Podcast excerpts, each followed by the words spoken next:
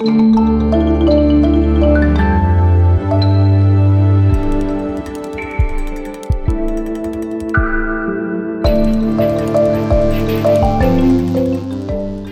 war das im Osten? Ein Podcast von Zeit Online über das Leben in der DDR und danach.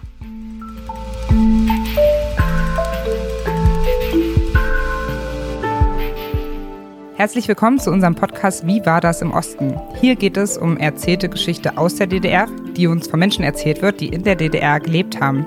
Zu Gast haben wir heute Dirk Ellinger. Er ist heute Chef der DEHOGA, des Thüringer Hotel- und Gaststättenverbandes. Und zu DDR-Zeiten war er Gastwirt und Koch. Hallo, Herr Ellinger. Hallo. Mir gegenüber sitzt außerdem Michael Schlieben, politischer Korrespondent bei Zeit Online und geboren 1979 in Frankfurt am Main. Hallo. Mein Name ist Valerie Schönjan, ich bin Autorin für das Leipziger Büro der Zeit und geboren bin ich im schönen Gardelegen, genau. ich es auch mal wieder sagen, äh, in Sachsen-Anhalt. Wenn Sie uns schreiben möchten, äh, bevor wir gleich einsteigen, wir haben eine E-Mail-Adresse, die lautet wie war das zeit.de. Wir haben schon ganz viele Zuschriften bekommen, über die wir uns sehr freuen. Vielen Dank an dieser Stelle. Genau. Und ja, Herr Ellinger, wir würden gerne mit einer Frage anfangen, die wir jedem unserer Gäste bisher als allererstes gestellt haben. Und bevor ich sie dann gleich nochmal vorstelle, aber so kommen wir vielleicht gleich ins Gespräch. Und zwar, Herr Ellinger, gibt es etwas, was Sie an der DDR vermissen? Und was ist das? Eigentlich gar nichts. Das Einzige, was der familiäre Zusammenhalt war, ein anderer, als er heute teilweise ist. Ja, inwiefern? Dass man die Familie mehr im Mittelpunkt gestellt hat, weil das man ist heute weiter auseinander und ich denke aber, das ist insgesamt eine zeitliche Entwicklung, die vielleicht gar nicht so sehr was mit der DDR zu tun hat, möglicherweise mit dem Mangel, den man empfunden hat und auch die eingeschränkte Möglichkeit der Bewegung des Reisens und solche Dinge. Mhm, ja. Deswegen hat man in der Familie einfach mehr zusammengehalten, weil man ja, nicht raus der, konnte. Der Punkt, okay. Äh, man, man ist dann zusammen in Urlaub in den spärlichen Möglichkeiten, die sich geboten haben, gefahren und hat eben diese Beziehungen mehr gepflegt. Wir haben vorhin im Vorgespräch gesagt, wir wollen nicht immer über Mangel reden, aber irgendwie, wenn Sie das jetzt schon selber als Thema anbringen, und ich glaube, bei der Küche in der DDR kommt man auch nicht umhin, das Thema anzusprechen. Genau, es geht nämlich um das Thema Tourismus und Gastronomie heute. Und dafür sind Sie ein toller Gesprächspartner. Sie sind 1965 in Erfurt geboren, heute damit 53 Jahre alt, haben Koch gelernt, 1982 damit begonnen in einem großen Restaurant in Erfurt mit dem schönen Namen Stadt Vilnius. Nach der Armeezeit, wo sie die meiste Zeit auch in der Offiziersküche verbracht haben, haben sie in Leipzig Ökonomie studiert und nebenher in Friedrichroda in einem Hotel gearbeitet. Sie haben zwei Kinder bekommen und sind nach der Wende, die dann ja auch bald kam, Restaurantchef geworden. In einem großen Haus, über 2000 Plätze hat das. Und danach sind sie Gründungsleiter einer Hotelfachschule geworden. Sie korrigieren mich, wenn ich irgendwas ja. falsch sage. Okay, genau.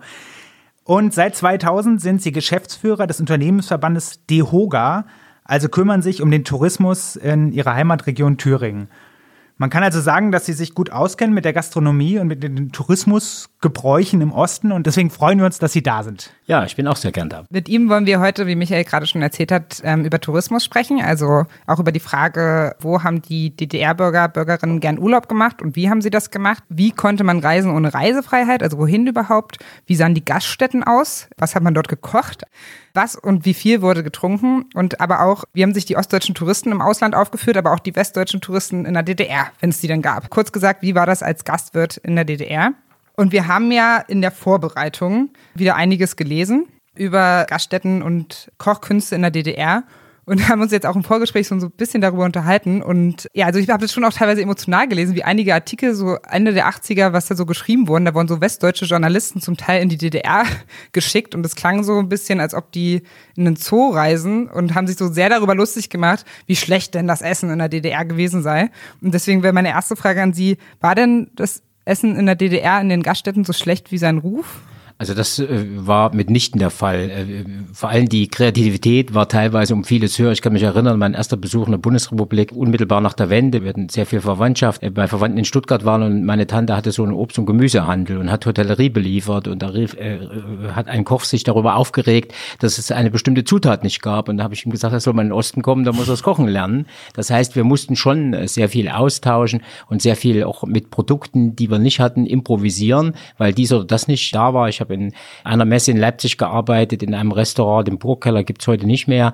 Dort gab's kein Fleischkontingent für die äh, Messe, außer Schweinebäuche. Und dann musste man aus Schweinebäuchen alles machen. Also es äh, gab schon was, aber meistens nicht das, was man gewollt hat. Und äh, viele Obst- und Gemüsesorten gab's eben nicht. Oder aber man hatte einigermaßen Beziehungen. Also die Tauschwirtschaft in der DDR, die war an dieser Stelle auch sehr groß. Und da konnte man sich das ein oder andere besorgen. Wir hatten zu Hause auch selber einen Betrieb der Landwirtschaft, wo wir sehr viel angebaut haben. Und damit waren wir natürlich prädestiniert. Ja, also bei Ihnen zu Hause, jetzt wo Sie aufgewachsen sind. Ja. Ihr Vater war ja Landwirt. Gärtner und Landgärtner, äh, genau. da hatten wir eben die Möglichkeiten, das zu machen. Und äh, ich selber habe auch eine Kanickelzucht gehabt. Auch das ist eine, eine komische Anekdote in der DDR. Wenn ich die Kanickel lebend abgegeben habe, habe ich 40 bis 50 Ostmark dafür gekriegt. Und im Konsum haben die Kanickel äh, tiefgefroren, äh, ausgenommen, küchenfertig, 10 bis 14 Mark gekostet. Und ich wollte immer nie die eigenen Kanickel schlachten, lieber abgeben und dann Kanickel kaufen. Also so eine Wirtschaft kann so nicht funktionieren. Ja, wo, woran lag das? Warum waren die dann da so viel günstiger?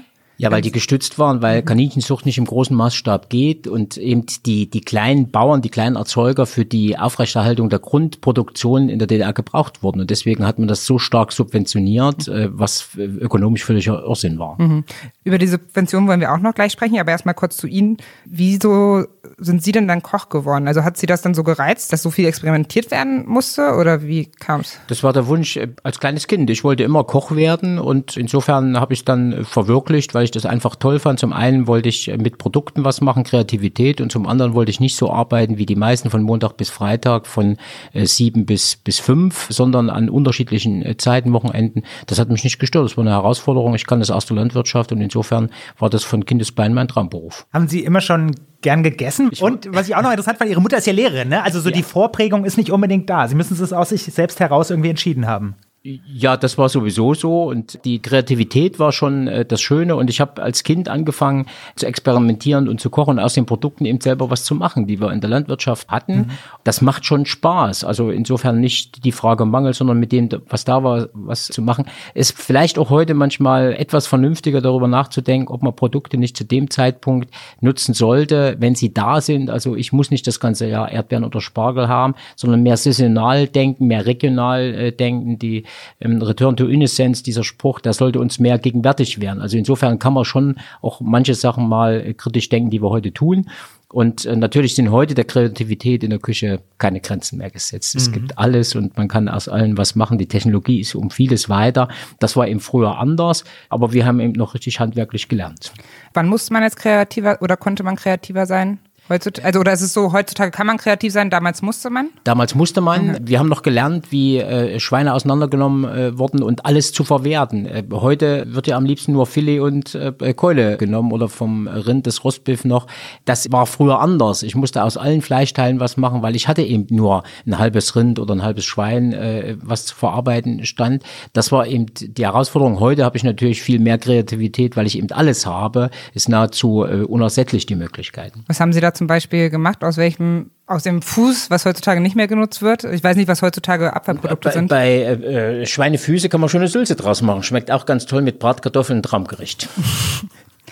Und was haben Sie als Kind dann experimentiert? Als äh, Kind, als ich noch nicht lesen kannte, äh, habe ich versucht, Kuchen zu backen. Und äh, da ich ja kein Kochbuch oder Backbuch lesen konnte, habe ich den Schokoladenguss auf den Teig gemacht, hatte das in den Ofen geschoben und dann kamen blaue Flammen raus und die Küche stand in Flammen. Und äh, meine Mutter hat es mir nachgesehen, weil ich ja Das nicht müssen Sie lesen mir jetzt konnte. erklären, ich backe nicht so viel. Wieso, also man darf den Schoko... Weil, weil der Kakao anbrennt bei einer gewissen Temperatur Ah, und okay. äh, bei 220 Grad in der Röhre dann. Äh, Oh, das darf man also erst am Ende drauf machen. Ach. Ja, ein Schokoladenguss kommt zum Schluss auf den Kuchen, wenn er fertig ist. Aber diese Sachen, wenn Sie dann so experimentiert haben, waren das und Sie an Gerichten probiert haben, waren das Dinge, die man dann versucht hat nachzukochen, die man so aus Westdeutschland also kannte? Also ich weiß nicht, Spaghetti Carbonara, also die man irgendwie schon mal gehört hat und dann mal versucht, das nachzumachen oder haben Sie sowas ganz Eigenes kreiert? Wir haben viele ja auch eigene Standardgerichte gehabt und es gab auch damals ja Kochbücher, wo Dinge drin standen oder das, was wir in der Lehre vermittelt äh, bekommen haben, weil es gab eben kein Internet und keine äh, neuartigen Medien.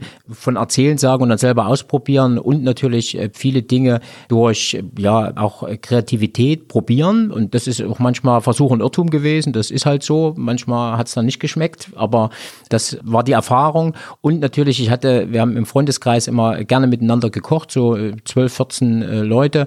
Und ich hatte ein Kochbuch, gibt's heute noch klassische französische Küche und das habe ich durchgekocht. Und äh, da war natürlich die Herausforderung, wenn ich große Gerichte sehe, Tornadoes Henri IV, also Rinderfilets, und dann brauchst du Zutaten, die es eben in der DDR nicht gab. Da musst du mal kreativ sein, das selber zu machen und irgendwie zu kreieren. Und mhm. äh, das hat dann schon Spaß gemacht, drei Tage in der Küche zu stehen und dann ein positives Ergebnis zu haben. Diese Episode von Wie war das im Osten wird unterstützt von Audible. David Hasselhoff is back. Kurz nach dem Fall der Mauer sang David Hasselhoff in einem Kran, 30 Meter über der Mauer am Brandenburger Tor schwebend, Looking for Freedom. 30 Jahre später erzählt der legendäre Musiker in der turbulenten Agentenstory Up Against the Wall die wahre Geschichte hinter dem Mauerfall. Das Audible Original wird von William Cohn gesprochen, der vielen Hörern aus dem ZDF Neo Magazin Royal bekannt sein dürfte. Koch war ja durchaus auch ein begehrter Berufswunsch in der DDR, ne? Habe ich gelesen und fand das ganz interessant. Ähm ja, das, das war so und vor allem auch aus dem Blick heraus, kreativ zu sein und äh, damals war schon das Ansehen auch des Gastwirts äh, war schon noch teilweise äh, ein anderes als heute. Leider äh, und äh, die gesellschaftliche Anerkennung war um vieles höher. Wir kämpfen ja heute dafür, dass die gesellschaftliche Anerkennung unserer Branche eine große Rolle spielt, weil es ist schon ein Job, der Anerkennung viel mehr verdient, als er gegenwärtig wird. Und insofern äh, war das damals eher gegeben. Und äh, das war auch der, der Beruf, der viele interessiert hat und das eben auch zu tun. Und insofern war das für viele Jugendliche eine Herausforderung, das zu machen. Und deswegen war die Nachfrage nach Ausbildungsplätzen eben um vieles höher, als sie leider heute ist. Und zu dem Stadt Vilnius, wo Sie dann gekommen sind, wo ihr, Ihre Ausbildung stattgefunden hat, wollten Sie auch dahin? War das so ein begehrtes Restaurant, Hotel? Mehr oder weniger ist das gelenkt worden. Man konnte sich ja nur bei den großen Playern HO oder Konsum oder aber den paar Kommissionsbetrieben, wenn die denn ausbilden durften, bewerben. Und dann ist man gelenkt worden in das ein großes Objekt. Aber im großen Objekt war der Luxus, dass tatsächlich die Lehrausbildung auch mit Enthusiasmus, mit eigenen Lehrausbildern betrieben wurde und man in einer größeren Gruppe war und da tatsächlich auch äh, viel üben konnte. Also da war viel Platz, um das zu vermitteln.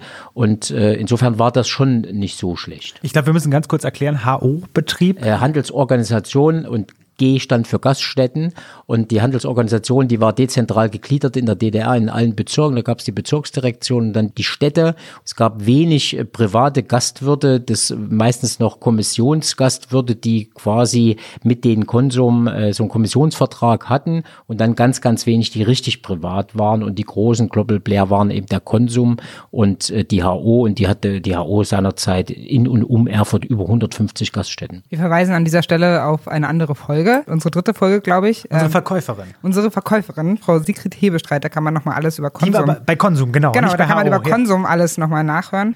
Kann man jetzt Gaststätte statt Vilnius sagen oder kommt das? Es war eine sogenannte Wohngebietsgaststätte und zu DDR-Zeiten gab es einen ähm, sogenannten versorgungspolitischen Auftrag. Der okay. wurde äh, gemacht. Äh, da stand drin, was so eine Gaststätte zu tun hatte und nicht zu tun hatte. Und äh, bei uns diese waren diese Namen, äh, später war ich ja im Stadt Moskau, waren so die Partnerstädte von Erfurt oder die sozialistischen Puderstädte. Mhm. Danach wurden die Gaststätten äh, benannt.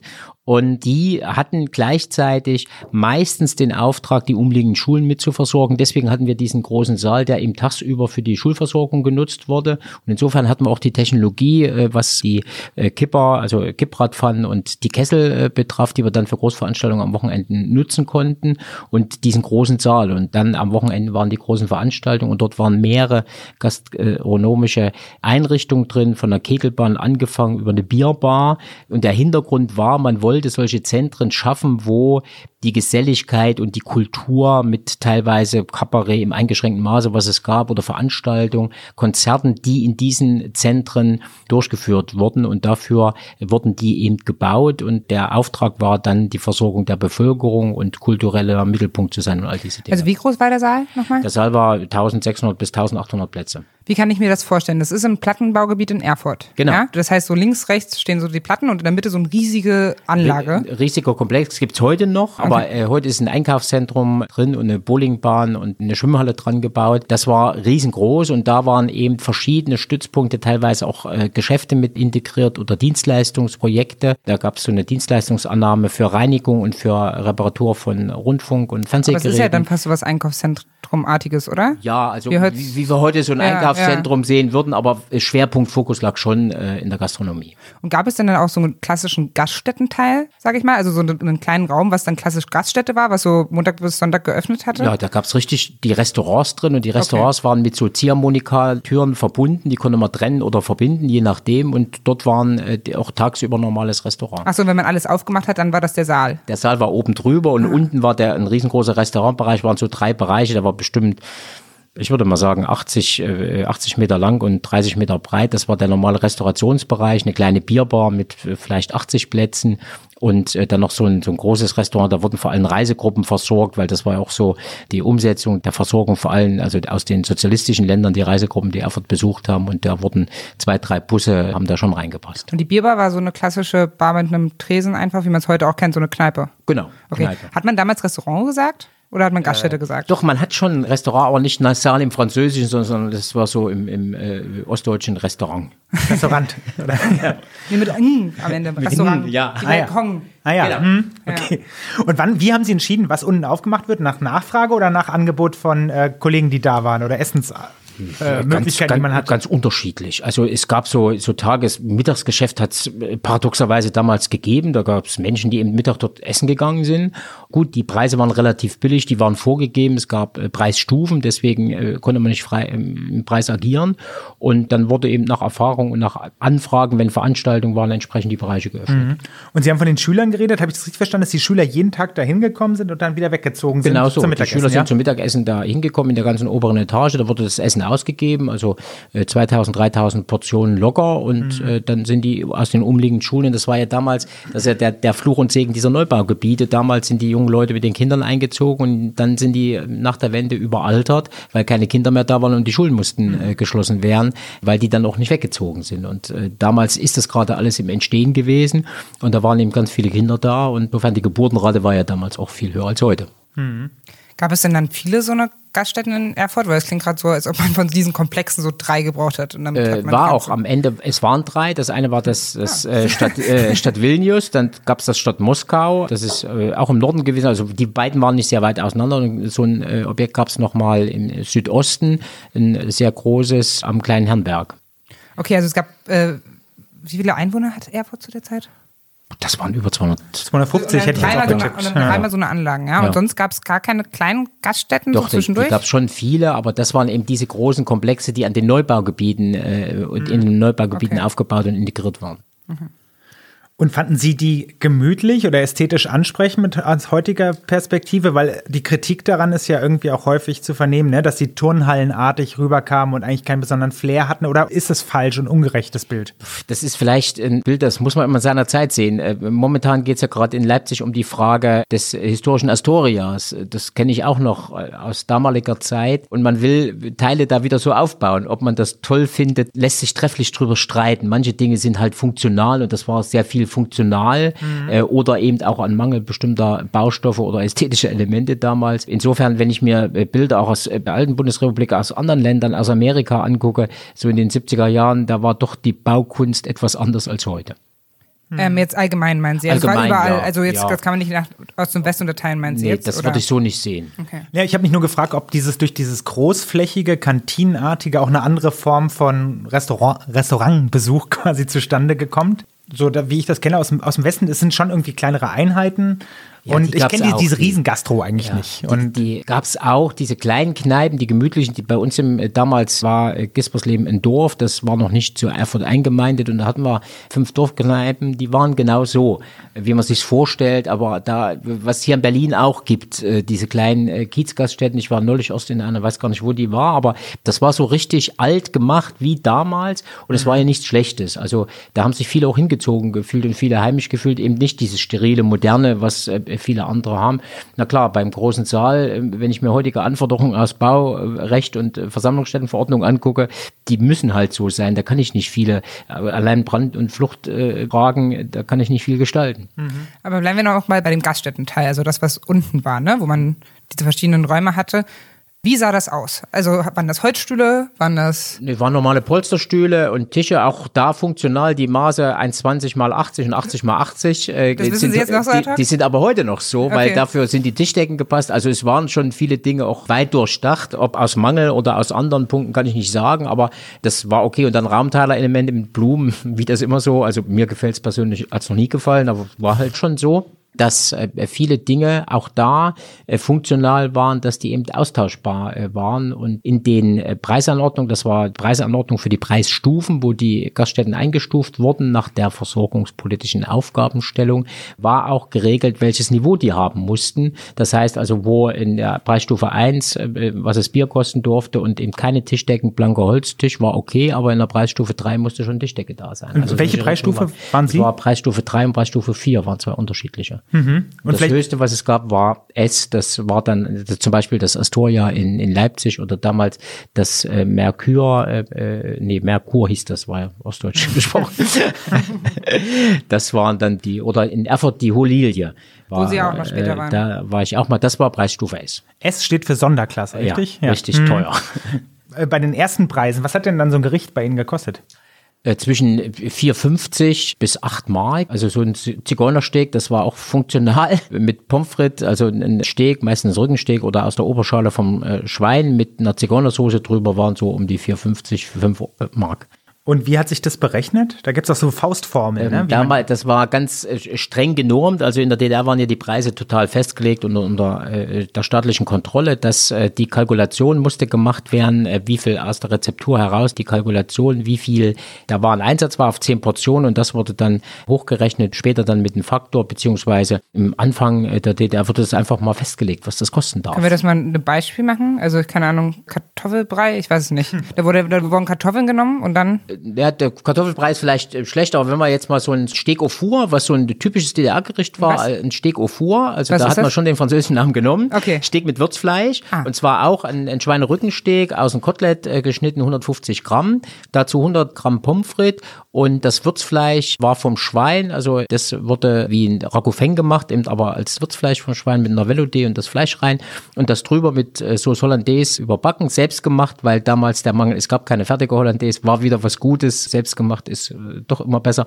Und äh, das hat so ungefähr um die acht bis neun Mark gekostet. Aber wie kam man da jetzt drauf? Äh, also hat man dann genommen, okay, von dem Schein brauche ich den Fuß, der, der ist fünf Mark wert und den nehme ich mal zwei oder wie ist das? Nee, der, der, das war einfach die Festlegung beim Bahn, beim Bahn, zum Schluss dann tatsächlich mit den, mit den Prozenten, dass tatsächlich gesagt werden durfte, dass bestimmte Prozente auf den Wareneinsatz aufgeschlagen werden durften. Aber am Anfang war das einfach festgelegt. Es wurde festgelegt, gab es so ein blaues Buch, Preisanordnung und dort stand genau drin, was was kosten darf, wenn ich ein 150 äh, Gramm äh, äh Rückensteak äh, vom Schwein nehme, dann war es eben in der Preisstufe 1, ich sag jetzt mal, keine Ahnung, 3 Mark, äh, 3,50 in der 2, 4 Mark in der 3 und so weiter. Also so wurde also in das. In der ganzen DDR das In der ganzen DDR überall das Gleiche. Bis dann äh, dieser, gab es so in den 80er Jahren, wurde da so ein bisschen dran gegangen, dass man kalkulatorisch Preise ermittelt, aber das war ganz sehr vorsichtig. Das heißt, es war ein staatliches Preisdiktat. Man konnte durch die ganze DDR fahren, in jeder Preisstufe das Bier, ich glaube in der Preisstufe 2 war 0,2 äh, das Bier 68 Pfennig. Hat überall gleich gekostet. Also auch so hat es nichts mit den Kosten, mit der Kalkulation und mit irgendwas zu tun, sondern einfach Preisdiktat des Staates, fertig. Und damit konnte es nicht funktionieren. Was bei uns jetzt hier noch in der Vorbereitung in einem Text stand, ist, dass es einen vorgeschriebenen Schlüssel für den Preis gab, und zwar Einkaufspreis mal zwei plus fünf Prozent. Das war dann diese Reform das war das Zweite, äh, was Sie gerade in den 80er Jahren, genau. Das okay. wurde dann, aber auch das konnte ja gar nicht tatsächlich nicht funktionieren. Und es war so, als ich nach meinem Studium während des Praktikums in Erfurt bei der Handelsorganisation Gaststätten gemacht hatte, da waren das eine Objekt, wo ich gelernt hatte, da hatte ich nochmal ein Praktikum gemacht, das war Betrieb Verlust geplant, also da tue ich mich ja marktwirtschaftlich total schwer. Und dieser Verlust, der geplant war als Subvention, der wurde nicht ausgeschöpft und demzufolge haben die mit einem positiven Ergebnis abgeschlossen beschlossen, da muss erst mal jemand betriebswirtschaftlich drauf kommen, wie sowas geht. Völlig verrückt eigentlich. Okay, aber bevor wir jetzt zu sehr in die Zahlen und äh, betriebswirtschaftlichen Prozesse eintauchen, lassen Sie uns doch noch mal ein bisschen über das Essen als solches reden. Weil Sie haben ja schon so ein paar Namen gerade fallen lassen, wie Ragout fin und Würzfleisch. Ist das eigentlich dasselbe, by the way?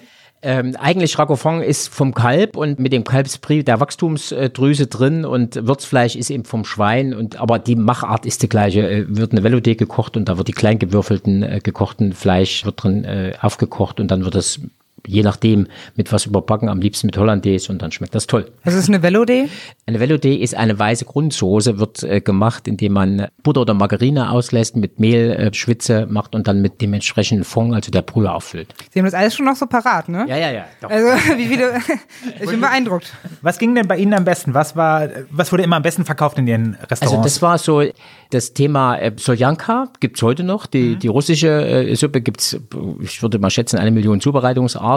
Das Zigeunersteak, das Steak au four. Dann war ein Thema immer Hähnchen, was nicht Hähnchen hieß, sondern in der DDR wurde das Broiler oder äh, Goldbroiler, gab's auch Gaststätten, die so hießen, wurde das Broiler genannt. Buletten äh, wurde relativ viel verkauft, viel nachgefragt. Dann gab's also so eine Thüringer Spezialität, die Klöße und mit Sauerbraten oder Rouladen. Und in der Weihnachtszeit gab's sehr, sehr viel Wild.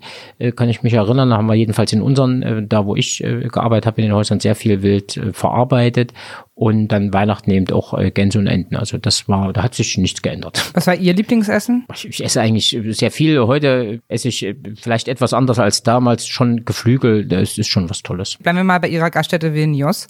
Wie viele Gerichte gab es da so auf der Karte? Das waren in den einzelnen Lokalitäten gab es unterschiedliche Karten, die auch zu unterschiedlichen Anlässen gewechselt wurden. Das war in der Bierbar gab es eben einfache Gerichte, eher rustikal. Im Restaurant gab es eher klassischere äh, Gerichte, wie das jetzt das Stück au four oder auch Salate, wobei die Salate damals anders waren. Da hatten wir mehr Rot- und Weißkraut, was es heute eher weniger gibt und nicht die Vielfalt. Das war sehr äh, eingeschränkt.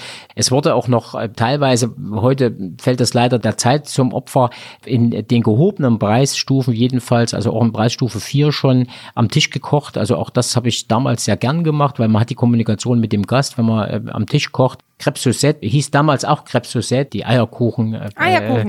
Äh, aber Eierkuchen klingt so einfach, Crepe Suzette klingt toll.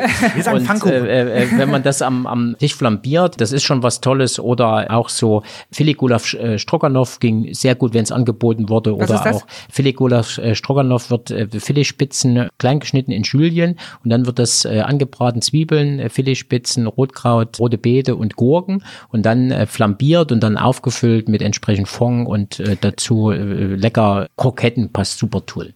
Das klingt doch alles nach einer sehr guten DDR-Küche.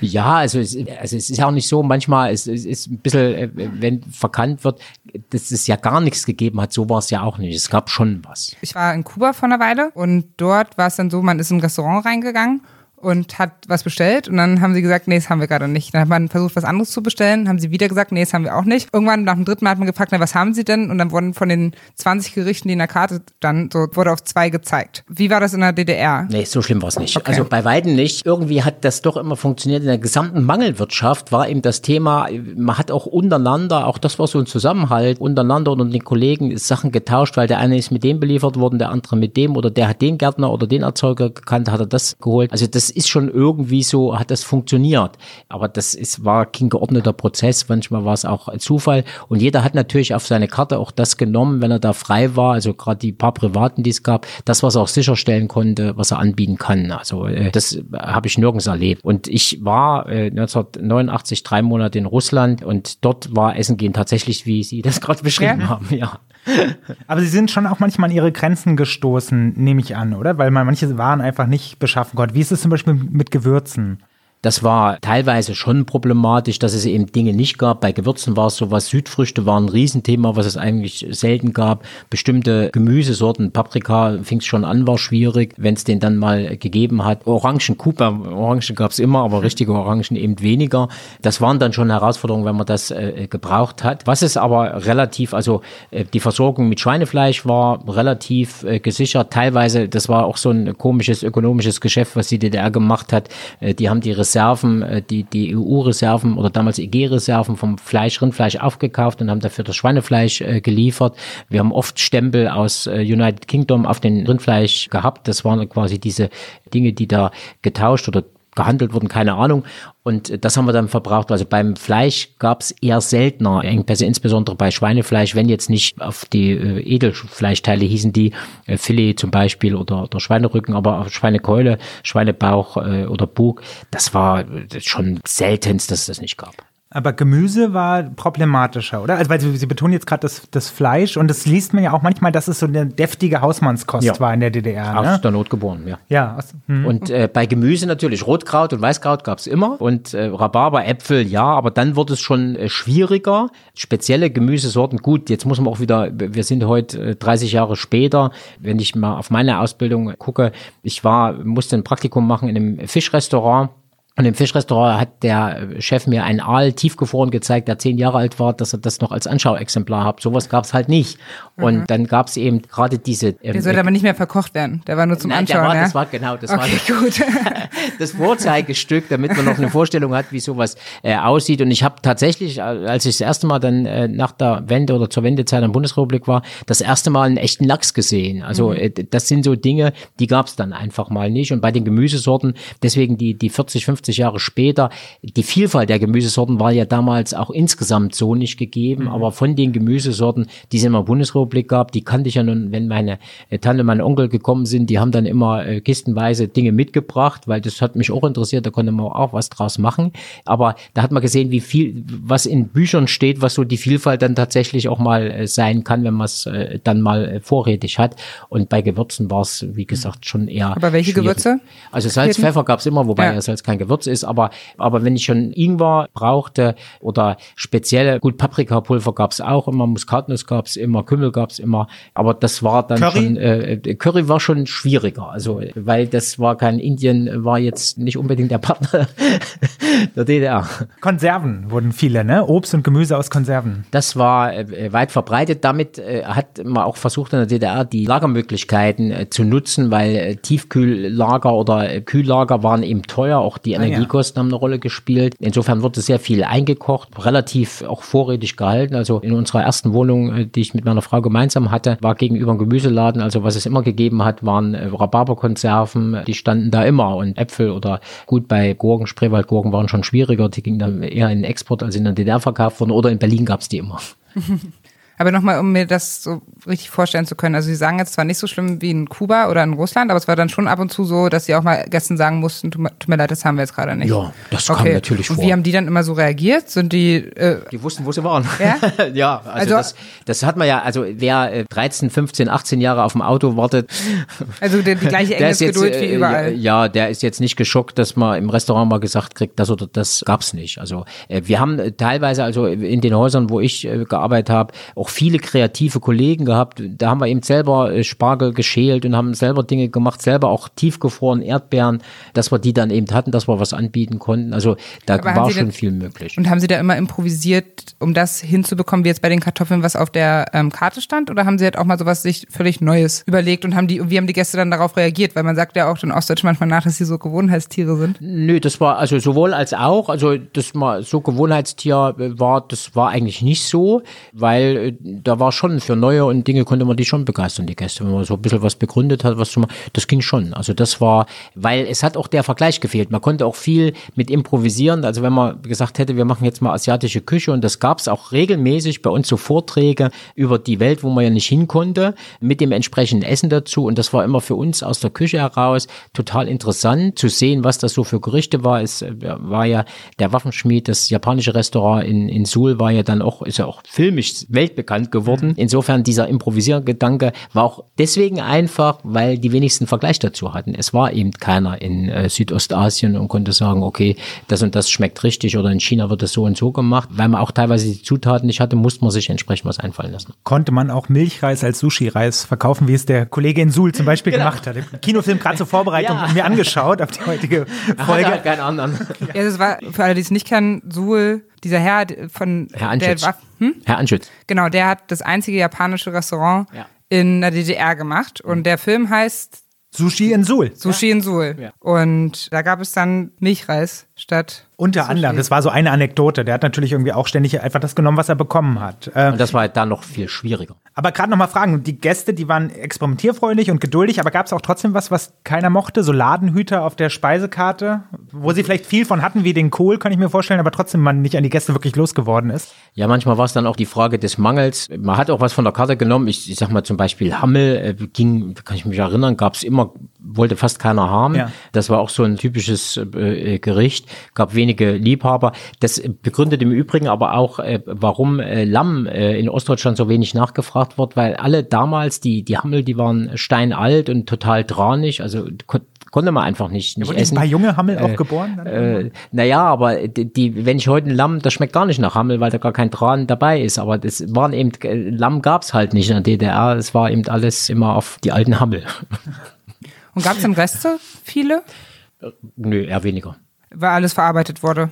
Genau so. Aber wie, aber so nur mir das vorzustellen, ne? Also das ist dann, plant man dann die Karte schon so, dass wirklich eben von einem Tier tatsächlich alles verbraucht wird? Oder was, weil es bei mir eigentlich immer Reste übrig? Nee, und also der, der Vorteil bei den großen Objekten war, wenn die eine Schulspeisung hatten, dass eben eine große Zahl an, an Masse gemacht wurde und man musste immer auch auf der Karte, und das ist ja auch die Kunst des äh, Heutes, was wir eigentlich sträflich machen äh, heute in unserer Gesellschaft, wir werfen viel zu viel weg. Wir haben eine große Kampagne zu gut für die Tonne, die natürlich auch äh, wegweisend ist. Ein Stück weit müssen wir auch in uns gehen, können wir nicht Dinge auch weiter verarbeiten. Und äh, dieses äh, Diskussion, die wir auch gerade öffentlich führen mit dem MHD, ist, du stirbst nicht den Tag danach. Also da muss man auch mal, äh, ja, da muss man auch ein bisschen mal zurückdrehen. Und das war damals aufgrund des Mangels, weil, weil wenig da war, da musste man eben so planen, dass es geht und dass wir aus allen irgendwas machen, was gab. Wir haben jede Schü, also die, die große braune Grundsoße selber angesetzt, äh, haben eben die Knochen, wir haben Fleischerei gehabt, wir haben die ähm, Rinderviertel und Schweinehälften gekriegt und haben das als Hubis, ich habe es gehasst, manchmal die,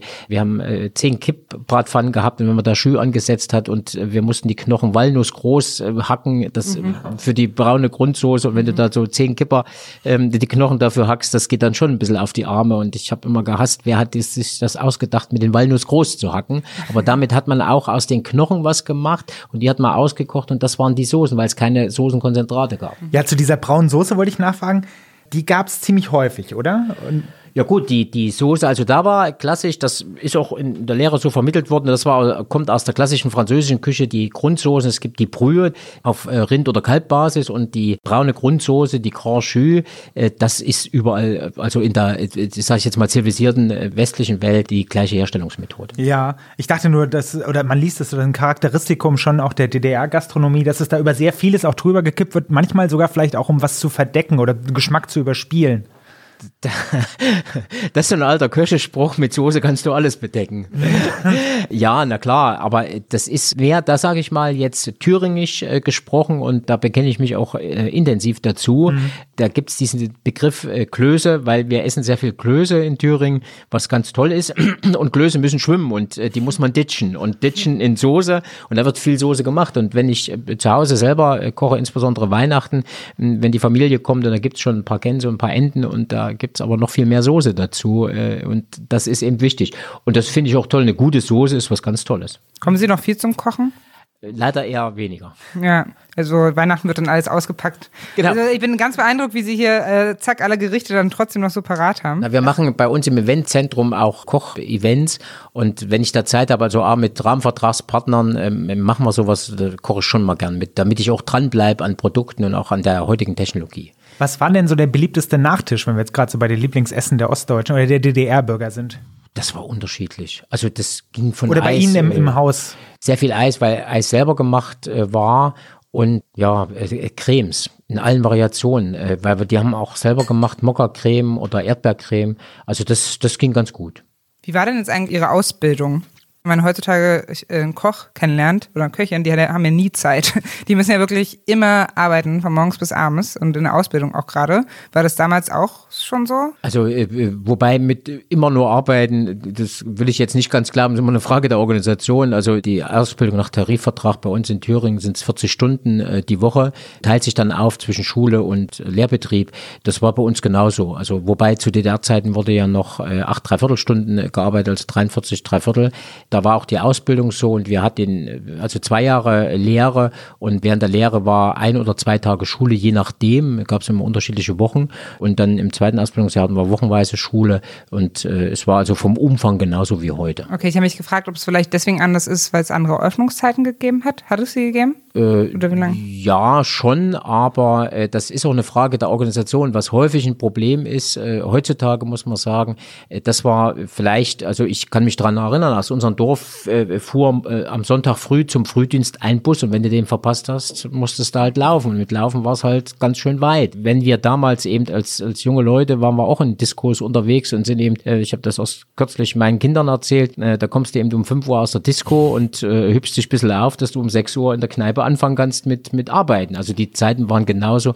Und wenn ich natürlich jetzt noch weite Wege habe oder eingeschränkten Verkehr, gerade in, in Ausflugsgaststätten, wo eben kein Bus, kein Bahn, kein nichts hinfährt, dann ist es natürlich schwierig. Und äh, man darf aber auch nicht verkennen, wenn ich am Wochenende arbeite, wie viele äh, Berufe das ja machen, äh, die, die Krankenschwestern, die Ärzte, Krankenhäuser, Polizei, die haben dann eben auch in der Woche mal frei. Ich habe das genossen, in der Woche frei zu haben und dann am Wochenende eben zu arbeiten. Natürlich hast du dann die Einschränkungen im Freundeskreis. Das ist das, was die anderen wahrnehmen. Äh, Ja. Von einer Party, dann muss er jetzt zur Arbeit gehen am Ja. Wochenende, aber dass er dann an, in der Woche einen Tag zu Hause ist, wird dann eher verkannt. Aber waren die ähm, Läden von Montag bis Sonntag auf, also die Gaststätten? Ja, also so eine Wohngebietsgaststätte äh, war von Montag bis Sonntag auf und wir hatten auch eine, eine Bar, wo Tanz bis drei war am Wochenende und aber ansonsten war es so 23, Ach cool, dann konnten Sie 24 direkt Uhr. also von dem, Ta also bei Ihnen dann in Stadt Vilnius und dann konnten Sie direkt von der Tanzfläche in die Küche fallen. Na, nicht ganz, aber möglich wär's. Wer feiern kann, kann auch arbeiten. Genau, hat mein Vater auch immer gesagt. Hat mein Vater auch immer gesagt.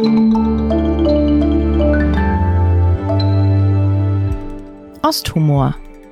Kennen Sie denn einen Witz? Wir fragen alle unsere Gäste, ob sie eigentlich aus der DDR-Zeit noch einen Witz kennen, weil sich ja darin auch immer schön die Gesellschaft wieder äh, spiegelt. Kein Witz, aber das ist so ein Kneipenthema äh, gewesen, äh, wo sie, wo die Stasi ermittelt hat, dass jemand in der Kneipe das Bild vom Honecker äh, abgenommen hat und äh, auf das Sofa gelegt hat und dann haben die das Lied gesungen, was macht der Hund auf dem Sofa? Und da hat aber die Stasi dann ermittelt. Wie das ist jetzt wirklich passiert? Das ist wirklich passiert. True Crime. True Crime. ähm, bei Ihnen im Rest. Nein, nein, ich, Das ich kenne es nur vom Erzählen. Steht auch nicht in meiner Stasi-Akte dazu. Gott sei Dank. Oder heute Haben Sie Ihre Stasi-Akte beantragt? Ja. Okay, und Sie haben eine, offensichtlich. eine, Okay. Und haben Sie böse Überraschungen erlebt? ich habe lange mit mir gehadert, ob ich sie, äh, ob ich sie wirklich haben will. Und äh, meine Frau hat mich dann mehr oder weniger dazu motiviert oder wie Frauen das so äh, äh, Beharrlich. gezwungen. Vorher hatte meine Mutter ihre Stasi-Akte und hat mir viel davon erzählt, äh, was so drin steht. Also ich war jetzt nicht gänzlich überrascht, was da drin stand. Ich war total, äh, ja, unfassbar für mich, wie, wie dümmlich äh, sowas gemacht äh, ist, wie Menschen sein konnten, auch was, was orthografische Spitzenleistungen da waren. Also die waren, wären durchgefallen überall und wie, wie blödsinnig, also wie, wie perfide dieser Staat auch gewesen ist. Und ich hatte so eine lustige, ein lustiges Protokoll von unserem ähm, Dorfpolizisten, der hat also aber positiv über mich geschrieben, dass ich einen gefestigten Klassenstandpunkt habe. Das hätte ich wiederum nicht so gedacht. Das sowas, Sie kommen ja aus dem, das hätte ich vorhin auch erwähnen können, aus dem christlichen Elternhaus. Ja. Ne? Und das war, Sie hatten keine Partei- oder Staatsnähe in der Familie, wenn ich, ja. Ja.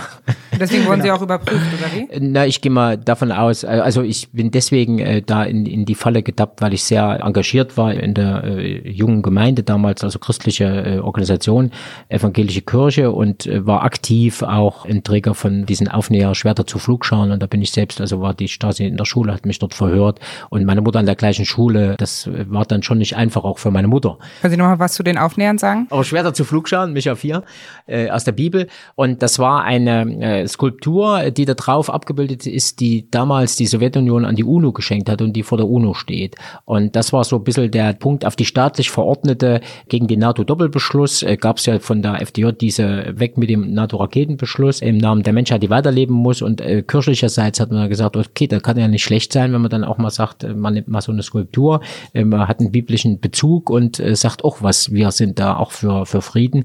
Und ich hatte das auf meinen ähm, NATO-Parker, wo die Fahnen nicht drauf sein durften, äh, hatte ich das äh, den Aufnäher drauf und äh, das, äh, da bin ich schon also gegen Wände gelaufen bis eben dahin und äh, das steht dann auch so in meiner Stasi-Akte äh, drin, das Thema. Aber äh, muss dazu sagen, trotzdem ich diese Einträge habe, ich konnte aber, äh, war auch nur anderthalb Jahre bei der Armee und konnte auch studieren. Also es war jetzt nicht ganz so äh, schlimm, wobei ich war jetzt auch nicht so ein ganz äh, verrückter äh, Redelsführer. Ich habe dann doch irgendwann den Druck, weil ich keine Perspektive gesehen habe, habe den Aufnäher dann abgemacht, äh, aber die Stasi hat weiter ermittelt.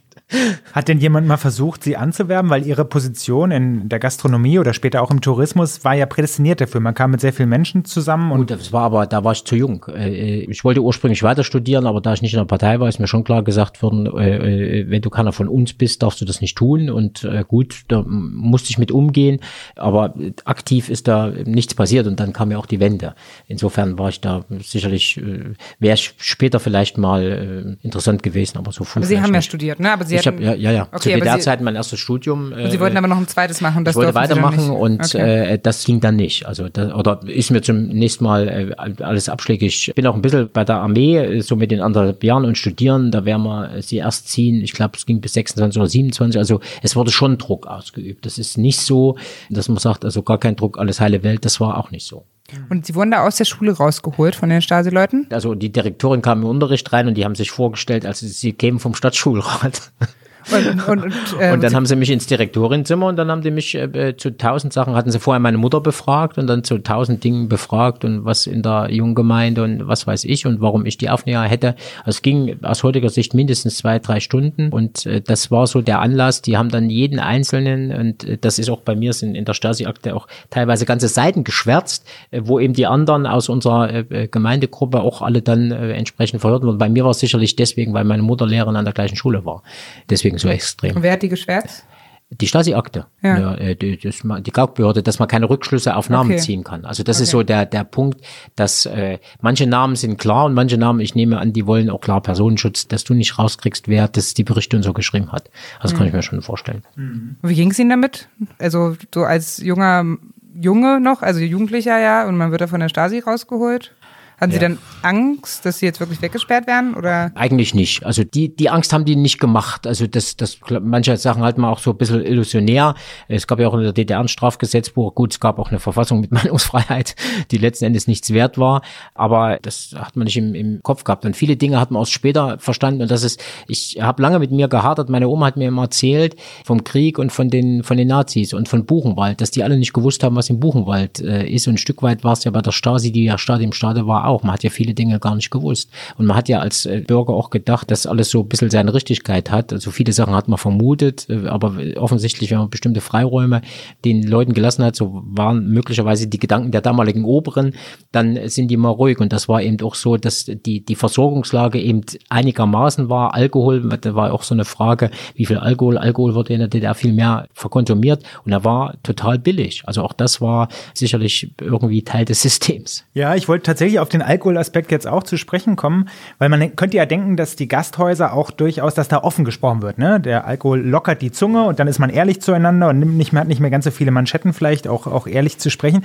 War das denn bei Ihnen auch so? War das ein freier Raum, in dem man sprechen konnte? Relativ. Also das war auch die Kneipen, die konnten ja damals alle leben. Wir hatten ganz viele und äh, da hat man sich getroffen und äh, das ist ja das, wo ein Stück weit auch vor allem in den Dörfern heute stirbt das Gasthaus, äh, stirbt so ein bisschen das Dorf, dieses soziokulturelle Zentrum, das hat damals eine große Rolle gespielt. Natürlich äh, ein Stück weit als Ergebnis der Restriktion, wo konntest du hin? Du hattest Geld und die Sozialreformen der DDR waren ja auch das, die Gehälter zu erhöhen, aber konntest halt für dein Geld nichts kaufen. Und äh, da ist man eben in die Kneipe gegangen, wobei da war es eben auch preiswert.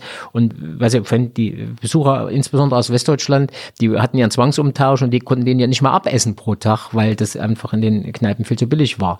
Insofern war äh, da schon relativ die, die Gasthäuser, die Gastronomiebetriebe relativ gut ausgelastet und gut besucht und man traf sich eben auch dort auch, um diese, diese Freiräume zu haben. Und es war Standard auch, dass man sich dann auch betrunken hat. Ja, also der Alkoholkonsum, der war jetzt dann nicht wenig. Aber waren das denn dann wirklich eben Freiräume? Also eben, also wäre ich jetzt bei der Stasi, würde ich doch zu den besoffenen Leuten gehen und dann in der Hoffnung, dass Gut, die aber sich dann, verplappern. äh, ich sag mal, wenn äh, für mich der bleibender Moment, den ich im Leben nie vergessen werde, war der 9. Oktober in, in 1989 in Leipzig. Und äh, ich bin früh nach Leipzig gefahren und habe da die, die Kampftruppen mit ihren äh, Autos gesehen und Polizei, was die da alles zusammengezogen hatten. Und die standen in den Seitenstraßen mit Hunden, mit Knüppeln und äh, was sie so alles hatten ähm, und auch mit Waffen. Und äh, wenn man dann die Menschen oder Teil dieser Massen war, wenn da einer, dann wäre es zum Bürgerkrieg äh, gekommen und letzten Endes, man kann nicht ein ganzes Volk einsperren. Also das hat man mit den Grenzen versucht, aber wenn man in diese kleinen Freiräume, wenn man denen gar keine Freiräume lässt, das wird nicht funktionieren. Insbesondere Kuba kann da was anderes sein oder ähm, äh, äh, äh, Korea, die haben da eine andere Rolle als wir. Wir waren aufgeklärt, wir hatten Westfernsehen und so, das ließ sich so leicht nicht machen. Ja, das finde ich aber ganz spannend so als Punkt, dass es vielleicht dann eben auch bewusst diese Freiräume so gelassen wurden, damit die Leute, also wie Sie auch sagten, so stirbt die Gaststätte, stirbt so das kulturelle oder soziale Leben so ein bisschen, dass damit Absicht die dann nicht so kontrolliert worden. Also das, das würde ich äh, einfach positiverweise auch so unterstellen, weil das ist äh, auch funktioniert und das war so äh, ganz wichtig, dass das äh, einigermaßen aufrechterhalten wird. Es gibt auch eine negative Interpretation davon, ne? dass man, dass man Trinken quasi so um den, den Frust sich schön zu trinken, dass es eine Säufergesellschaft in gewisser Hinsicht war. Ja um es mal hart zu formulieren. Kann auch zutreffend sein. Wobei, das habe ich noch gar nicht gesehen, aber. Also es ist ja nicht so, ne, dass in der DDR, wenn man auf den reinen Alkohol schaut, mehr getrunken wurde als im Westen. Aha. Ja. Es, ja, es wurde härter getrunken. Ich hatte gerade unseren Gast so verstanden. Nein, nein, die, die, es wurde, also das Thema ist, es wurde weniger Wein, es wurde mehr Schnaps getrunken, richtig viel mehr Schnaps. Wenn ich heute so meine, meine äh, Kollegen Unternehmer höre, wenn die so sagen, wenn das noch getrunken würde, was zu DDR-Zeiten in der Kneipe getrunken wurde, da wäre ich ja reich. Wie viel hat man denn so, wie viel Schnaps am Abend gekippt? Gut, das kann ich nicht. Ich habe hier eine Zahl. Oh. Also, 1988 kippte sich jeder Bürger im Osten 16,1 Liter Schnaps hinter die Binde. Liter im Jahr, 16 Liter, okay. Äh, mhm. genau. 16 Liter. So, aber das, wenn man halt auf den reinen Alkohol schaut, dann ist, war der Westen trotzdem knapp vor dem Osten, ja. weil da wurde einfach mehr Wein getrunken. Ja. Also 11,8 Liter im Jahr waren es dann im Westdeutschland, reiner Alkohol. Und die Ossis waren dann knapp dahinter. So. Ja klar, ja. Genau. Also weil es gab wenig Wein und wenn Wein, nur Süßwein, da kann man nicht so viel trinken. Gab es denn in der DDR eine Weinkultur? Das ist ja auch eine interessante Frage eigentlich. Äh, ja, so richtig ausgeprägt nicht. Es gab schon Wein, aber insbesondere das, was eben für schmale Devisen eingeführt wurde in den ähm, Exquisitläden äh, und teilweise in den hochpreisigen Gastronomiebetrieben, ja. Und ansonsten war der Saale Unstrut Wein eher weniger. Äh, der, der war für den Export. Den gab es dann in der Bundesrepublik, der ist in der Statistik Westdeutschland drin. So. Und, äh, und äh, oder, oder Meißen. Also da gab es schon tolle Weine, aber die gab es eben eher weniger. Und ansonsten das, was aus Ungarn, äh, Bulgarien importiert worden ist. Mhm. Gab es Cocktails? Ja, also da wurde aber so, aber das war möglicherweise auch so die Zeit der großen äh, Whisky, Cola und grüne Wieses, äh, was so getrunken wurde. Aber das kommt irgendwie alles, habe ich den Anschein, wieder. Kennst du grüne Wiese? Äh, vom Namen her. Curacao und Orangensaft. Genau, das blaue Zeug, ne? Genau. Ja, ja. Ähm, also nochmal auf dieses Trinkerverhalten äh, zurückzukommen. Ne? Also ich hatte jetzt das Bedürfnis, die Ostdeutschen so ein bisschen äh, zu verteidigen, weil es ja eben tatsächlich so war, wenn man auf die reinen Alkoholzahlen schaut, sogar hin, knapp hinter den Westdeutschen lagen. Aber trotzdem ist ja dieser Ruf da, dass die Ostdeutschen sich eben tatsächlich einfach zusammen die Birne ein bisschen weggesoffen haben. So, ne? Und das aus ihrer Wahrnehmung auch äh, so? Da muss man unterscheiden. Es gab sicherlich, aber äh, es war nicht so verbreitet. Äh, es war nicht dazu. so verbreitet. Nee, es wurden schon, also damals, wenn man so große Betriebsfeiern und so, äh, die großen Unternehmen, die es ja da gab, Kombinate und wie die alle hießen, die hatten ja so einen Kultur- und Sozialfonds und die konnten eben damit Mitarbeiterfeiern, Brigadefeiern, wie es alles hieß, gemacht haben. Und da war diese Geselligkeit, also und diese, diese Reflexion, so mit vielen Jahren später, ist eben die Geselligkeit, das schrumpft so ein Stückchen, die haben nur gesoffen, das war es bei weitem nicht. Da wurden eben auch Kulturprogramme Programme und, und solche, ob das toll war oder wie auch immer, mag dahinstehend sein, aber das muss man in seiner Zeit äh, bewerten. Deswegen jetzt heute, äh, 30, 40 Jahre später, äh, zu sagen, äh, die haben nur gesoffen, das glaube ich ist nicht zutreffend, okay. nicht im Ansatz. Nee, meine Formulierung Säufergesellschaft ja, war nee. natürlich auch provokant gemeint. Ne? Aber wann haben denn zum Beispiel die Jugendlichen angefangen? Das war natürlich, das äh, kenne ich, äh, gerade äh, ab 16 Jahren äh, durftest du Alkohol trinken.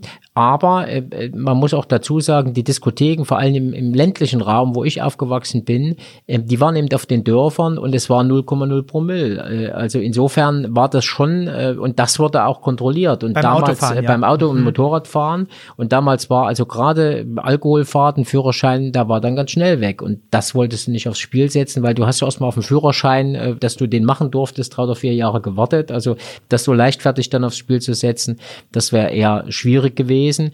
Also insofern war auch schon das Regulativ 0,0 Promille, ja, ein Regulativ eben. Ich habe mich nochmal beim Stichwort Geselligkeit gefragt, weil ich rede tatsächlich auch oft mit meinen westdeutschen Freunden und Freundinnen äh, so drüber, wie so meine Familienfeiern laufen und wie so ihre Familienfeiern laufen, weil bei uns ist es schon noch so, da wird dann halt rumgegangen mit dem Schnaps vor dem Essen, nach dem Essen oder nochmal und dann wird die ganze Zeit einfach nur so getrunken. Man hat immer so, so halt einen Schnaps vor sich stehen, mit dem man dann regelmäßig anstößt und dann noch irgendwie sowas, ein Bier oder was Ganz kurzer ne? Ost-West-Vergleich. Wir trinken auch viel, aber immer nur ziemlich viel Wein, muss ja? ich sagen. Das ist bei dir auch noch so. Genau, das wollte ich jetzt genau. nämlich fragen. So. Weil das mit dem Schnaps finde ich halt äh, dann irgendwie schon spannend. Und also ich meine, klar, von Schnaps wissen wir vielleicht alle oder haben es mal gehört, ist man schneller vielleicht noch betrunken als vom Wein so, ja. Ich, ich habe einfach eine These und ich will wissen, was die davon halten. Das halt in Ostdeutschland dadurch, dass sie ja jede Arbeit hatte und es irgendwie jetzt da nicht um krasse Konkurrenz ging und so, man halt mit seinen Kollegen irgendwie trinken konnte und es irgendwie egal war, wenn man halt mal irgendwie auch Quatsch erzählt hat oder halt irgendwie was Peinliches in Anführungszeichen gemacht hat und deswegen halt nicht so eine Hemmung hatte, sich halt zu besaufen mit seinen Kollegen und äh, anders als irgendwie vielleicht heu- heutzutage würde ich sagen, vielleicht auch in Westdeutschland, Michael. Ja, das, das Also- war schon so, weil äh, es gab nicht so viel Leistungsdruck untereinander, war mehr kollegial, äh, war auch der, also auch äh, wenn ich die Produktivität in den Betrieben angucke, auch äh, wieder ökonomisch, war ja teilweise äh, unfassbar, äh, wie unproduktiv die Betriebe waren und da musste keiner dem anderen, wenn der eben mal blau gemacht hat, hat er mal blau gemacht. Das war eben, die Akzeptanz war eine andere, die würde ich heute als Unternehmer, der ich Verantwortung für Unternehmen habe, überhaupt, da gibt es bei mir kaum Toleranz dafür. Das war eben äh, anders. Und natürlich muss man heute auch unter den gesamten äh, Aspekten, auch neue Medien, das spielt ja auch eine Rolle. Äh, wenn ich mal einen, Fotogra einen Fotoapparat hatte, wenn da einer betrunken äh, Ich kann mich immer noch an, an da war so ein äh, Film aus meiner äh, Jugend, Cat Ballou, der, der besoffene äh, Cowboy, der mit seinem Pferd besoffen war und am Saloon gelehnt hat. Ähm, äh, aber eh das jemand fotografiert, äh, ganz schwierig. Und eh das entwickelt war, du musst dann immer noch Filme wegbringen. Also und ob dann der Film oder das Bild was geworden war. Also insofern war das eher, die Hemmschwelle war dann eine andere, als sie heute möglicherweise ist, weil heute guckt man ja doch eher drauf. Also und viele Sachen sind eben traditionell so äh, überliefert und anders äh, fundiert. Ja. Was meine Familie auch immer erzählt, ich weiß nicht, ob ich schon mal erzählt habe, wenn ja, unterbrich mich oder schon, dass, also meine Familie sagt immer, dass man halt früher bei den Feiern nie gefragt hat, wenn man wen kennengelernt hat, was der oder sie beruflich macht. Das stimmt. Das war, äh, wobei es äh, in manchen Sachen war es dann wichtig, um Beziehungen aufzubauen. Man musste ein, ein, ein, schon ein relatives Beziehungsnetzwerk haben, um zu tauschen, dass man irgendwas hatte. Also durch unseren landwirtschaftlichen Betrieb hatten wir immer was zu, zu bieten. Das war immer ganz gut. Und äh, auf der Ebene äh, fand da viel statt. Äh, aber- und da war es eben nicht ganz so wichtig in der, in der beruflichen Sphäre, was heute natürlich sicherlich anders ist. Ja, das finde ich total lustig, als meine Familie mir das erzählt hat, ich konnte es gar nicht glauben, versucht seitdem so ein bisschen darauf zu achten, eben nicht zu fragen auf WG-Feiern oder so, was dann jemand macht, aber das ist sehr, sehr schwer, weil das ist so, die, heutzutage die erste Frage, so guten Tag, wie heißt du, was machst du so? Man meint damit irgendwie das Berufliche. Dass es damals irgendwie so keine Rolle gespielt hat, das fand ich irgendwie spannend. Und wie viel Schnaps trinkt ihr dann so pro Abend? Das, das sage ich jetzt nicht. Also ich kann, äh, wobei das äh, ist jetzt äh, die Reflexion von der Hochzeit meiner Tochter, mein Schwiegersohn am Samstag, vor allem die jungen Leute, also die sind ja jetzt äh, alle so um die 30 und mein äh, Schwiegersohn aus dem Leistungssport und die kommen aus ganz Deutschland. Die da, also das war aus der Schweiz, aus, aus Frankreich. Die haben kollektiv alle miteinander getrunken, die Ja. Leute.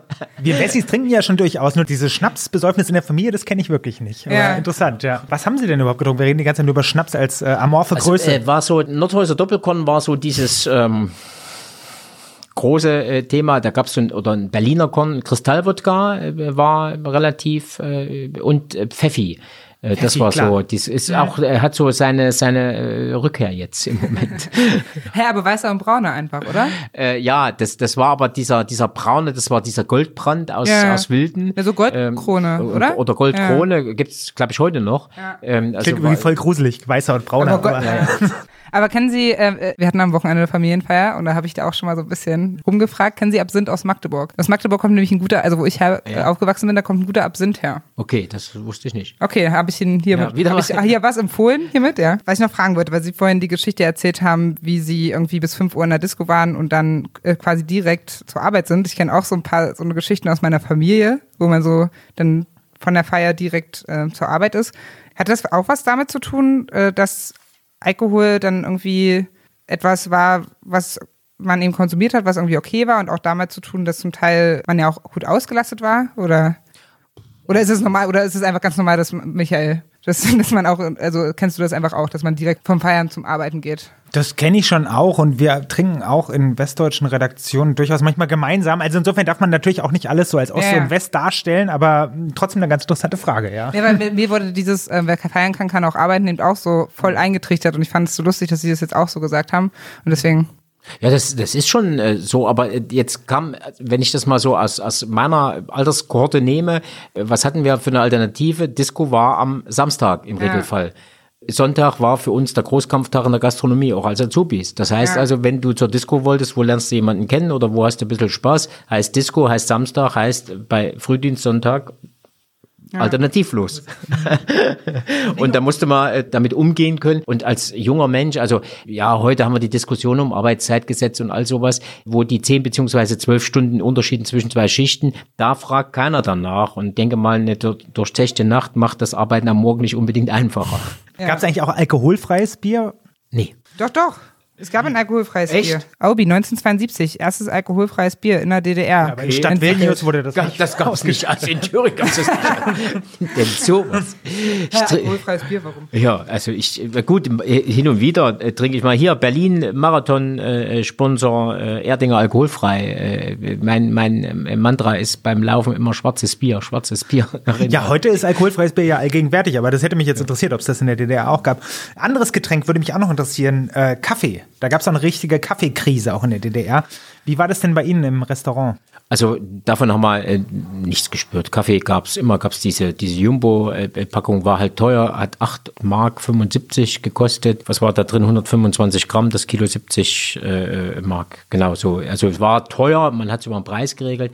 Aber auch da ist wie der Brötchenpreis mit 5 Pfennig und der Brotpreis mit 1 Mark 24. Da hat sich politisch keiner dran getraut, an die Preisschraube zu drehen. Das hat die DDR ökonomisch wahnsinnig belastet, weil die Kaffeepreise sind ja am Weltmarkt permanent äh, gestiegen und es waren nicht alles Bruderländer und insbesondere auch beim Erdöl von den Russen, äh, da war der Bruderpreis ja gar nicht so, wie er mal dargestellt worden ist. Und äh, insofern äh, war aber äh, der Punkt, dass trotzdem dieser Kilo 70 Mark viel Geld war für, für DDR-Bürger. Aber es gab doch diese Malz-Kartoffelmischung, Erichs Krönung. War das bei Ihnen? Hat Das, Ihr äh, Gasthaus na, erreicht? Doch, das gab's schon. Das war, also äh, ich kenne das bei der Armee, wurde eben, gab's nur Malzkaffee äh, und, und, und Kindergärten und sowas in, in Krankenhäusern, Gemeinschaftsverpflegung, da ist schon das Malzkaffee gewesen, aber es war nicht, also ich kann mich jedenfalls nicht dran erinnern, dass es irgendwann mal keinen Kaffee gegeben hat. Also ob der, wie der äh, Produktionsprozess möglicherweise verlängert oder gestreckt worden ist, das vermag ich nicht zu sagen. Aber es gab jedenfalls, also ich habe nie wahrgenommen, dass es keinen Nee, aber das hat man ja geschmeckt. Ich habe das nur so wahrgenommen oder gehört, dass es da, dagegen gab es richtige Proteste gegen diesen schlechten Erichs Krönungskaffee, dass auch die DDR-Führung irgendwann eingesehen hat, okay, wir brauchen wirklich wieder richtigen Kaffee, damit wir keinen Volksaufstand bekommen. Und das fand ich schon ganz markant, wie gastronomisches Angebot dann quasi auch den Zorn eines, einer Gesellschaft heraufbeschwören kann oder nicht. Ja, ja, das, das ist schon so. Und sie hat auch eine Kegelbahn in der Gaststätte, ne? Das war ja auch so dieses gesellige Beisammensein, wo man auch dann auch viel trinkt, nehme ich an. Genau, Kegeln und Trinken. Ja. Hat ja gut gepasst. Bohren Sie lieber oder kegeln Sie lieber? Ich bin Läufer. Läufer? Ach so, okay. Kegeln ist auch Sport. Das ist doch toll, dass man so kegeln kann und trinken kann und das geht dann was, als Sport. was ich lieber mache, bolst du oder kegelst du lieber? Naja, früher fand ich Bohlen besser, aber jetzt finde ich, glaube ich, so aus Prinzip Kegeln besser langsam. Weil ich jetzt auch von meiner Familie öfter gehört habe, dass das eben so ein verbreitetes Ding bei ihnen war. Ich weiß nicht, ob es das nicht auch in Westdeutschland gibt. Oder Alter, gab die haben, Kegelbahnen und so. äh, Doch, klar, in Ja, den ja. Gaststätten schon, ja. Genau, aber, Aber wir haben äh, im Moment da, auch da das große Sterben. Ja. Das, das ist so, ja. Die Nachfrage ist, äh, das ist ja vorwiegend Winterbetrieb, das ist zu wenig, weil im Sommer will kaum jemand äh, Bohlen oder Kegeln, er will was draußen machen. Und damals war es der Mangel, da gab es eben die Kegelbahn auf den Dörfern oder in den Dorf, in diesen Wohngebietsgaststätten, äh, dass man sagt, man, man hat auch noch irgendeinen Ausgleich, weil Spaßbäder oder sowas gab es nicht, gab es ja nur die Hallenbäder. Jetzt gibt's so breites Angebot, dass äh, die reine Fokussierung und die Investition äh, muss ich irgendwann mal rechnen, es funktioniert. Also in den seltensten Fällen, ich brauche ein großes Einzugsgebiet und brauche ein super tolles Produkt. Also schwierig. Ja, in dem Ort meiner Oma in der Altmark in Sachsen-Anhalt, also in dem Ort selbst leben vielleicht 500 Leute und das gehört aber eben zu Gardelegen. Da gibt es eben auch noch diese eine Kegelbahn. Und wenn es die dann eben nicht mehr gibt, und da gehen aber auch wirklich alle hin, einmal die Woche, um eben zu kegeln, so das ganze Dorf, einschließlich meiner Oma, aber wenn es es nicht mehr gibt, ist eben gar nichts mehr da. Selbst der Gemeindecafé ist jetzt ausgefallen, weil der Pfarrer jetzt immer für viel zu viele Gemeinden irgendwie da sein muss. Ich glaube schon, dass das, dass was dran ist, ne? Wenn die Kneipe stirbt oder die Kegelbahn stirbt, und dann der soziale Punkt fehlt, wo man sich irgendwie trifft? Das ist auch äh, also insgesamt ein Thema. Äh, auf der einen Seite haben wir, bin ja immer in, in öffentlicher Diskussion dazu, dass äh, viele ihre Feiern eben lieber woanders machen, Dorfgemeinschaftshaus, selber organisieren, Feuerwehrhaus und wo auch immer und sich dann wundern, dass äh, der Kneiper im, im Ort äh, sein Haus abschließen muss, weil er einfach den Umsatz nicht mehr hat. Und er subventioniert sich selbst über diese großen Veranstaltungen am Wochenende und wenn er die nicht hat, dann kann er seinen Alltag gar nicht mehr aufrechterhalten. Das funktioniert einfach nicht und das ist so auch ein Stück weit unser gesellschaftliches Thema. Es gibt ein äh, sehr schönes Gutachten dazu von der Universität in Eichstätt, Bayern, äh, Wirtshaussterben in Bayern. Und wenn die schon damit, äh, Mhm. also das kolportieren, da ist schon was dran und gerade in Bayern. Ne? frage mich noch zu dem Aspekt noch, wie die, wie die Partei eigentlich zu den Kneipen und dem Besäufnissen stand, weil ich habe irgendwo aufgeschnappt, dass eigentlich angestrebt worden ist, Städte ohne K. Das fand ich so ganz gut als Metapher, nämlich ohne Kirchen und Kneipen. Dass das so ein Ziel der ersten sozialistischen Riege war. Und dass man eigentlich eher diese Gasthäuser etablieren wollte und nicht so diese speziellen Säufer-Etablissements. Das war schon auch so, dass man, dass man immer sowohl essen als auch trinken konnte, dass es so diese reine Barkultur nicht in der Form gegeben hat. weniger. Ich kann mich erinnern an ein paar große Veranstaltungen, gerade von, von Parteien oder von, von äh, Polizei, Armee, die haben das genauso gemacht. Also die haben auch äh, gefeiert. Und äh, als ich bei der Armee war, die anderthalb Jahre äh, in, in Kamenz in der Offiziershochschule, in der Küche, da war eben in der Offiziershochschule sind eben ganz viele mit ganz viel oben hier drauf. Die haben permanent irgendwelche Feiern gehabt. Wir äh, hatten einen, General, da gab's mit den Russen und da haben die, ich habe so viel Buffets in meinem Leben vorher nicht gemacht, wie ich in dieser äh, Armeezeit äh, gemacht habe. Und da war auch immer Besäufnis dabei. Armeezeit müssen wir auch gleich kommen. Mich hätten noch ein, zwei Sachen zum, zum Restaurantbetrieb Ja, mich interessiert. auch. Okay, alles Ja, klar. mach du. Hm, Gab es Trinkgelder eigentlich? Ja. Ga- Trinkgeldkultur, gab's, äh, ja. Trinkgeldkultur äh, gab es. Wir haben einen Bekannten damals, der wollte promovieren über das Thema Trinkgeld. Das war spannend in der DDR, aber das ist dann irgendwie dann doch nichts geworden. Wie viel Prozent so? Ist ganz unterschiedlich. Also äh, ich kann mich erinnern, ich konnte damals meinen ähm, äh, Kellnern, die ich hatte, gab es so ein Prämiensystem zwischen äh, 50 und 100 Mark Prämie geben und wenn eben bestimmte Dinge nicht erfüllt waren, äh, Pünktlichkeit oder was auch immer, dann äh, konnte ich die dem auch nicht geben. Und da haben die sich immer totgelacht äh, so, und mir dann gesagt, das ist das Trinkgeld nicht mal von einem Tag.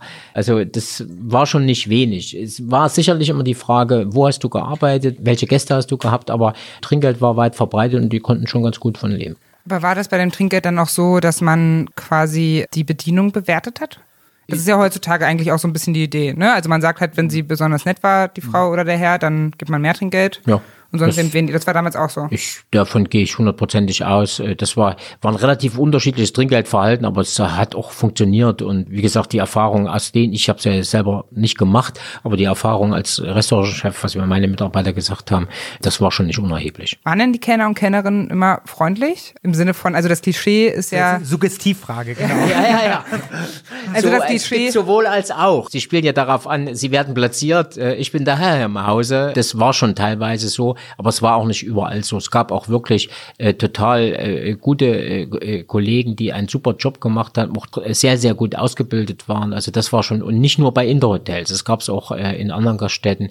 Dieses Bild, dieses Klischee, was sich da manchmal noch verfestigt hat, ähm, äh, ist teilweise zutreffend, aber es war nicht die, die große breite Masse. Das muss man, glaube ich, auch noch mal kurz erklären. Das hat, sagte mir vorhin auch noch eine ostdeutsche Kollegin, das sei sehr typische Erfahrung gewesen, dieses, sie werden platziert. Ne? Gäste mussten sich vor dem Restaurant in Schlange anstellen und obwohl man teilweise gesehen hat, da sind Tische leer, da ist gar nicht so viel los, musste man warten, bis der Kellner rauskommt und die Herrschaften dann zu einem Tisch geleitet. Ja. Ja, mir war das vorher ehrlich gesagt jetzt gar nicht so bewusst. Aber ist das nicht auch heutzutage total normal jetzt In, mittlerweile in tollen geworden? Restaurants ist es so, gehen Ja. Sie mal in in ein Hotel beim Frühstück, also ich bin sehr häufig Hotelschläfer, ich beobachte es immer wieder, dass äh, wenn Gäste kommen zum Frühstück, die meisten sich jedenfalls immer an den Tisch, der noch nicht äh, frisch eingedeckt ist, setzen. Ja. So, Aber ich fand und- schon bezeichnet, dass selbst die SED in ihren Parteizeitungen zum Teil über fehlende Gastlichkeit geklagt hat und über einen Feldwebelton, den viele Kellner einem entgegenschlagen. Verteidigen Sie das so ein bisschen aus Berufsehre oder, oder haben Sie das einfach nicht so erlebt? Nee, weil die Wahrheit liegt in der Mitte. Also es gab es natürlich, äh, auch das habe ich erlebt, aber äh, es war eben nicht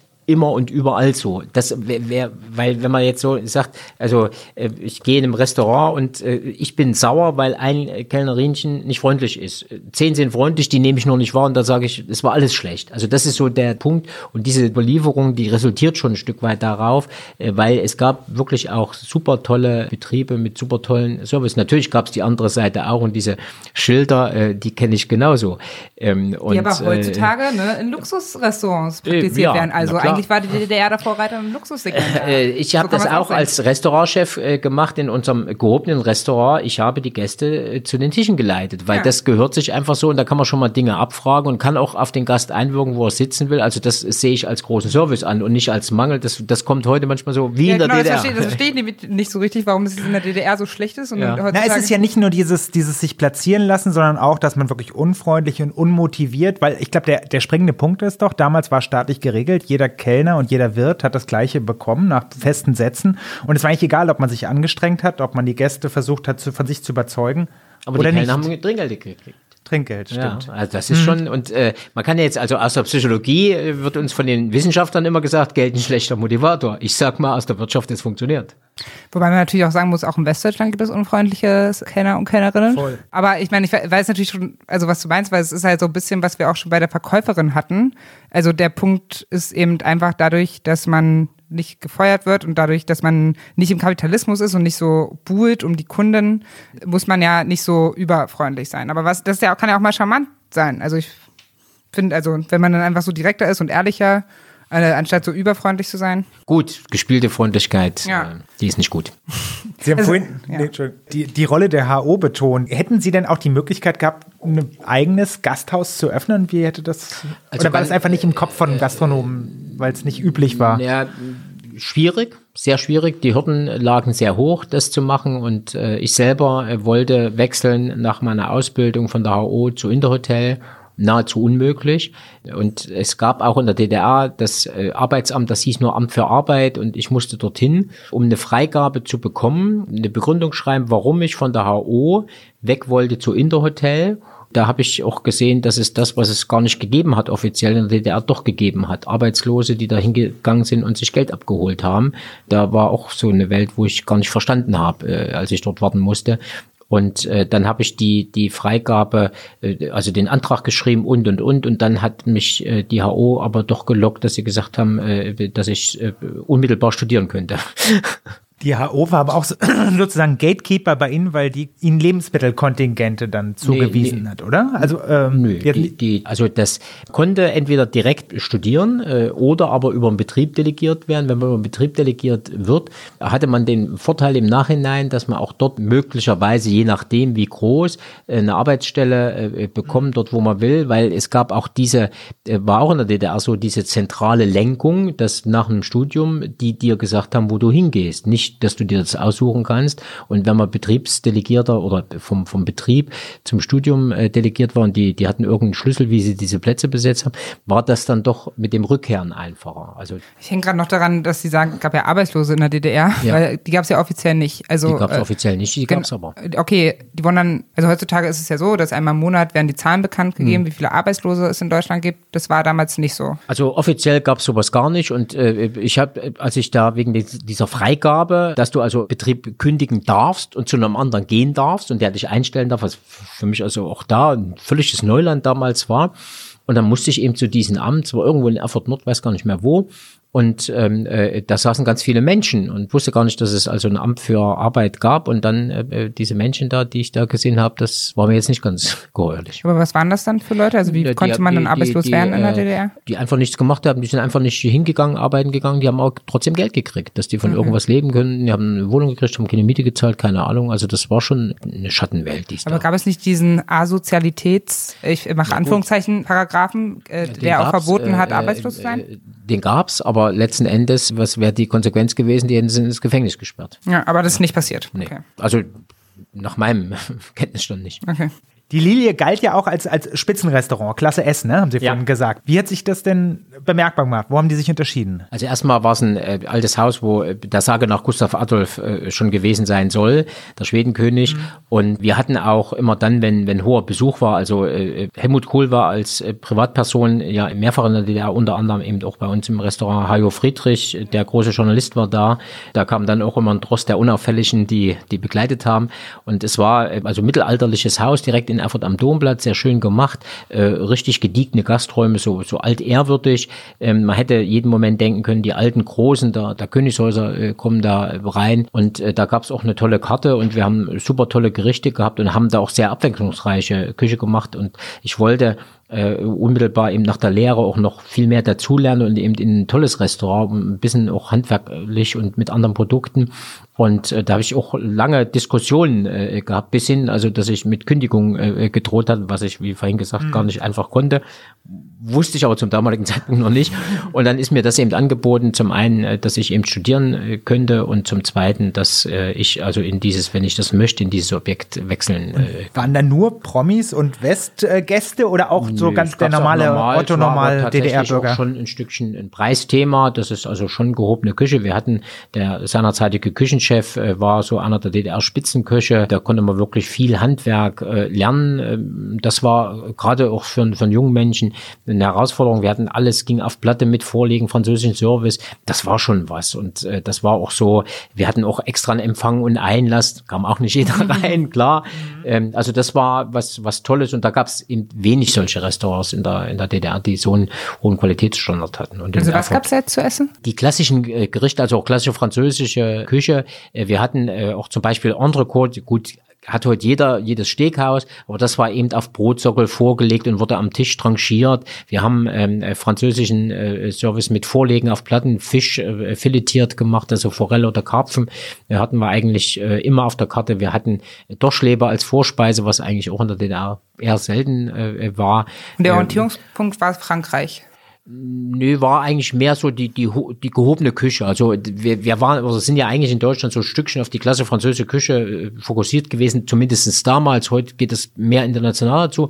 Und äh, da waren viele solche klassische Gerichte, die da auf der Karte standen. Wir hatten aber auch so, so Bezug zu Erfurt. Erfurter Schnippelsuppe war so was, kann ich mich dran erinnern, eine Gemüsesuppe quasi gemacht wurde. Also solche Sachen gab's. Was galt denn im Ostblock eigentlich so als die beste Region oder die, die Vorbildregion kulinarisch? schwer zu sagen. Es, eigentlich gab es sowas nicht. Also wir haben aus den unterschiedlichen, wenn was äh, war, ich war nun in meiner äh, Kindheit und Jugend sehr häufig in, in Ungarn.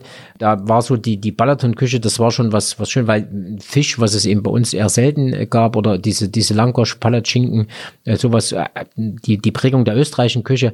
Also das war schon was Tolles und auch selbst die, die russische Küche, also die Soljanka-Thema, das war ja hoch und runter ging überall. Und Georgien boomt doch gerade so als. War, also damals war ja Russland als Sowjetunion, waren nicht die einzelnen Regionen fokussiert mit den unterschiedlichen Gerichten. Es- Ich kann mich erinnern, da gab es damals so ein Buch, die klassische russische Küche. Und da war aus den ganzen russischen Regionen so Gerichte drin. Also insofern war es da auch Vielfalt. Und da wir ja dieses Namen Stadt Moskau, da gab es eben auch immer mal solche russischen Gerichte, äh, das wurde schon genommen. Mal rauszuzoomen. Ja? Also es gab vor allem diese Gaststätten, wo dann immer so de- deutsche Gerichte, vor allem, was Sie vorhin so erzählt haben, Mhm. ähm, serviert wurden. Das war schon die meisten und dann auch relativ ähnlich von der Karte her.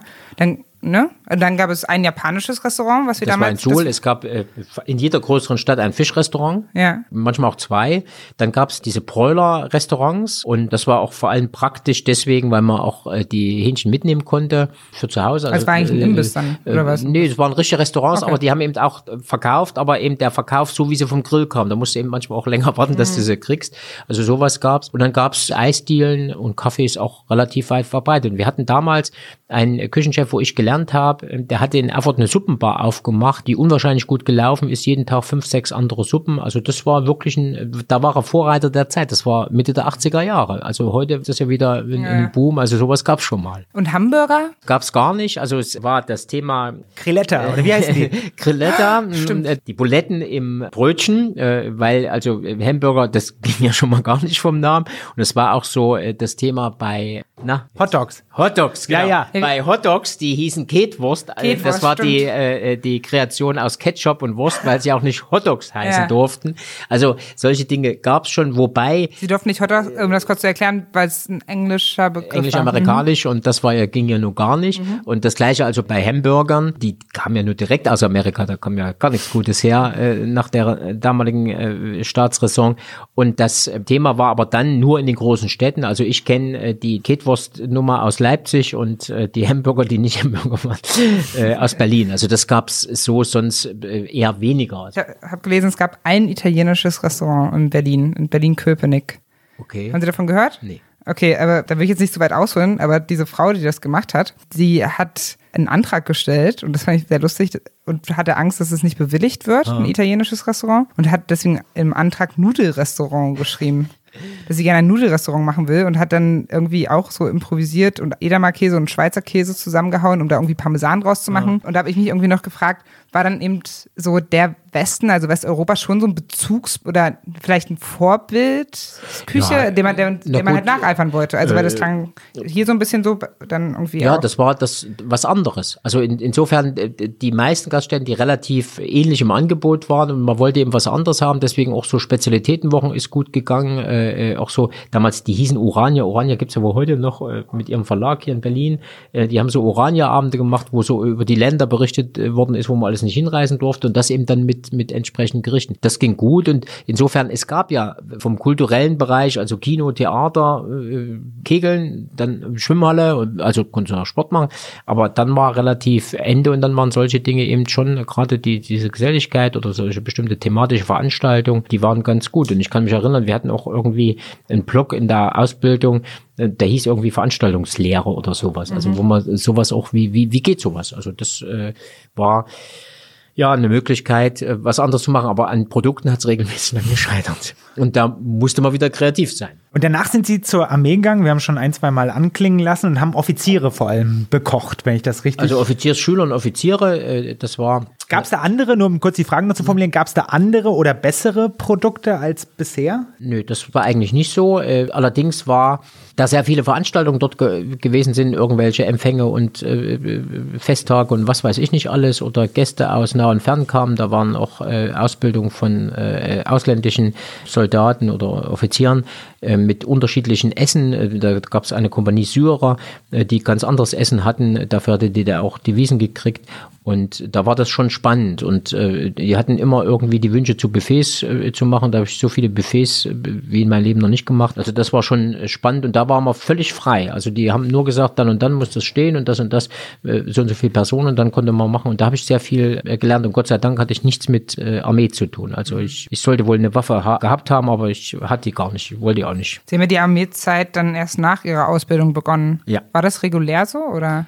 Ja, das war sowieso die Regel und äh, die Regel war aber auch, dass man gar keinen Einfluss haben konnte, dass die äh, auch damit äh, gespielt haben. Äh, das Thema war äh, bei mir, äh, da ich von vornherein nur gesagt habe, ich mache keine, keine drei Jahre, nur anderthalb Jahre mit dem Studieren, ne, dann gibt es keinen Studienplatz oder wir, wir ziehen sie erst dann, wenn, also spätestmöglich ging es, glaube ich, bis 27 oder 28 Jahre. Also das wurde schon, Druck wurde da schon in, in vielen Bereichen. Es wurde, weil so, je später es war, desto schlechter war es für die Leute, weil sie dann rausgerissen werden aus dem Leben und damit wurde dann Äh, das Druck äh, war so und ich habe äh, einen, äh, Mitsoldaten gehabt, der hatte ein, ein Fleischerei, ein privates Fleischereigeschäft, dessen Vater ist verstorben, der musste das weiterführen und die haben den äh, dann doch noch zur Armee geholt. Also dass jemand nicht zur Armee kam, das war ganz, ganz selten. Und selbst da haben die dann in Kauf genommen, dass im Dorf die Fleischerei zugemacht hat, damit der seinen Grundwehrdienst ableisten konnte, musste die anderthalb Jahre äh, machen, weil der sieben, ich glaube 27 war, 27 geworden ist und dann musste äh, Also gab es gar keine Möglichkeiten, sich zu drücken? Kaum. Also maximal gesundheitlich. Die Armee, das stellt man sich so als Ansammlung von vielen Männern vor. Wurde da noch mehr gesoffen, als Sie das sowieso schon kannten, um noch mal ganz kurz das Thema aufzugreifen? Ja, keine Frage. Und ich habe auch bei der Armee äh, selber äh, Wein äh, gemacht. Äh, wir hatten die Utensilien dazu. Ich war in der Küche, kam an alles ran. Das war ganz spannend. Ja, Männergesellschaft ist da auch noch so ein Stichwort. Also wir haben halt äh, mit den Frauen, die wir schon hier sitzen hatten am Mikro, auch darüber gesprochen, wie das Frauenbild in der DDR war, weil das ja schon ein anderes war als in Westdeutschland, dadurch, dass die Frauen oft Vollzeit gearbeitet haben und gleichzeitig eben sich auch um die Kinder gekümmert haben und dadurch aber auch finanziell unabhängiger waren. Deswegen war die Scheidungsrate viel höher und so weiter und so fort. Jetzt haben wir endlich mal die Möglichkeit, Sie zu fragen, also wie hat sich das denn auf das Männerbild ausgewirkt? Dass die Frauen eben so finanziell auch unabhängig waren und so weiter. Na gut, tatsächlich, äh, die, die Gleichberechtigung der Frau, die war in der DDR deswegen äh, sicherlich höher als ähm, im Vergleich bei der Bundesrepublik. Äh, und das Bild, was bei vielen auch war, da war auch tatsächlich diese Trennschärfe dass das Bild im Osten war von den Frauen im Westen, die werden als Mütterchen, die an, an, an heimischen Herd gehört, aber wir sind gleichberechtigt. Das wurde auch so ein bisschen äh, ministrös äh, gespielt, äh, dass man äh, beim Frauentag und so mit Feiern und Brigade-Auszeichnungen und so, und es gab äh, so, ein, so ein äh, seltsames Thema, einen Haushaltstag, was viele Frauen im Osten sicherlich äh, ganz gut finden äh, oder fanden. Ich glaube, die mussten mindestens ein Kind haben und dann durfte einen Tag im, im Monat durften die Sonderurlaub für ihren Heimat und, und Hof und, und, Küche und Kram haben. Aber nur die Frauen. Ähm, nur die, die Frauen. Männer. Also insofern waren die Männer nicht gleichberechtigt. Äh, das, das war halt so. Aber die Belastung der Frauen, also auch das muss man äh, ja sagen,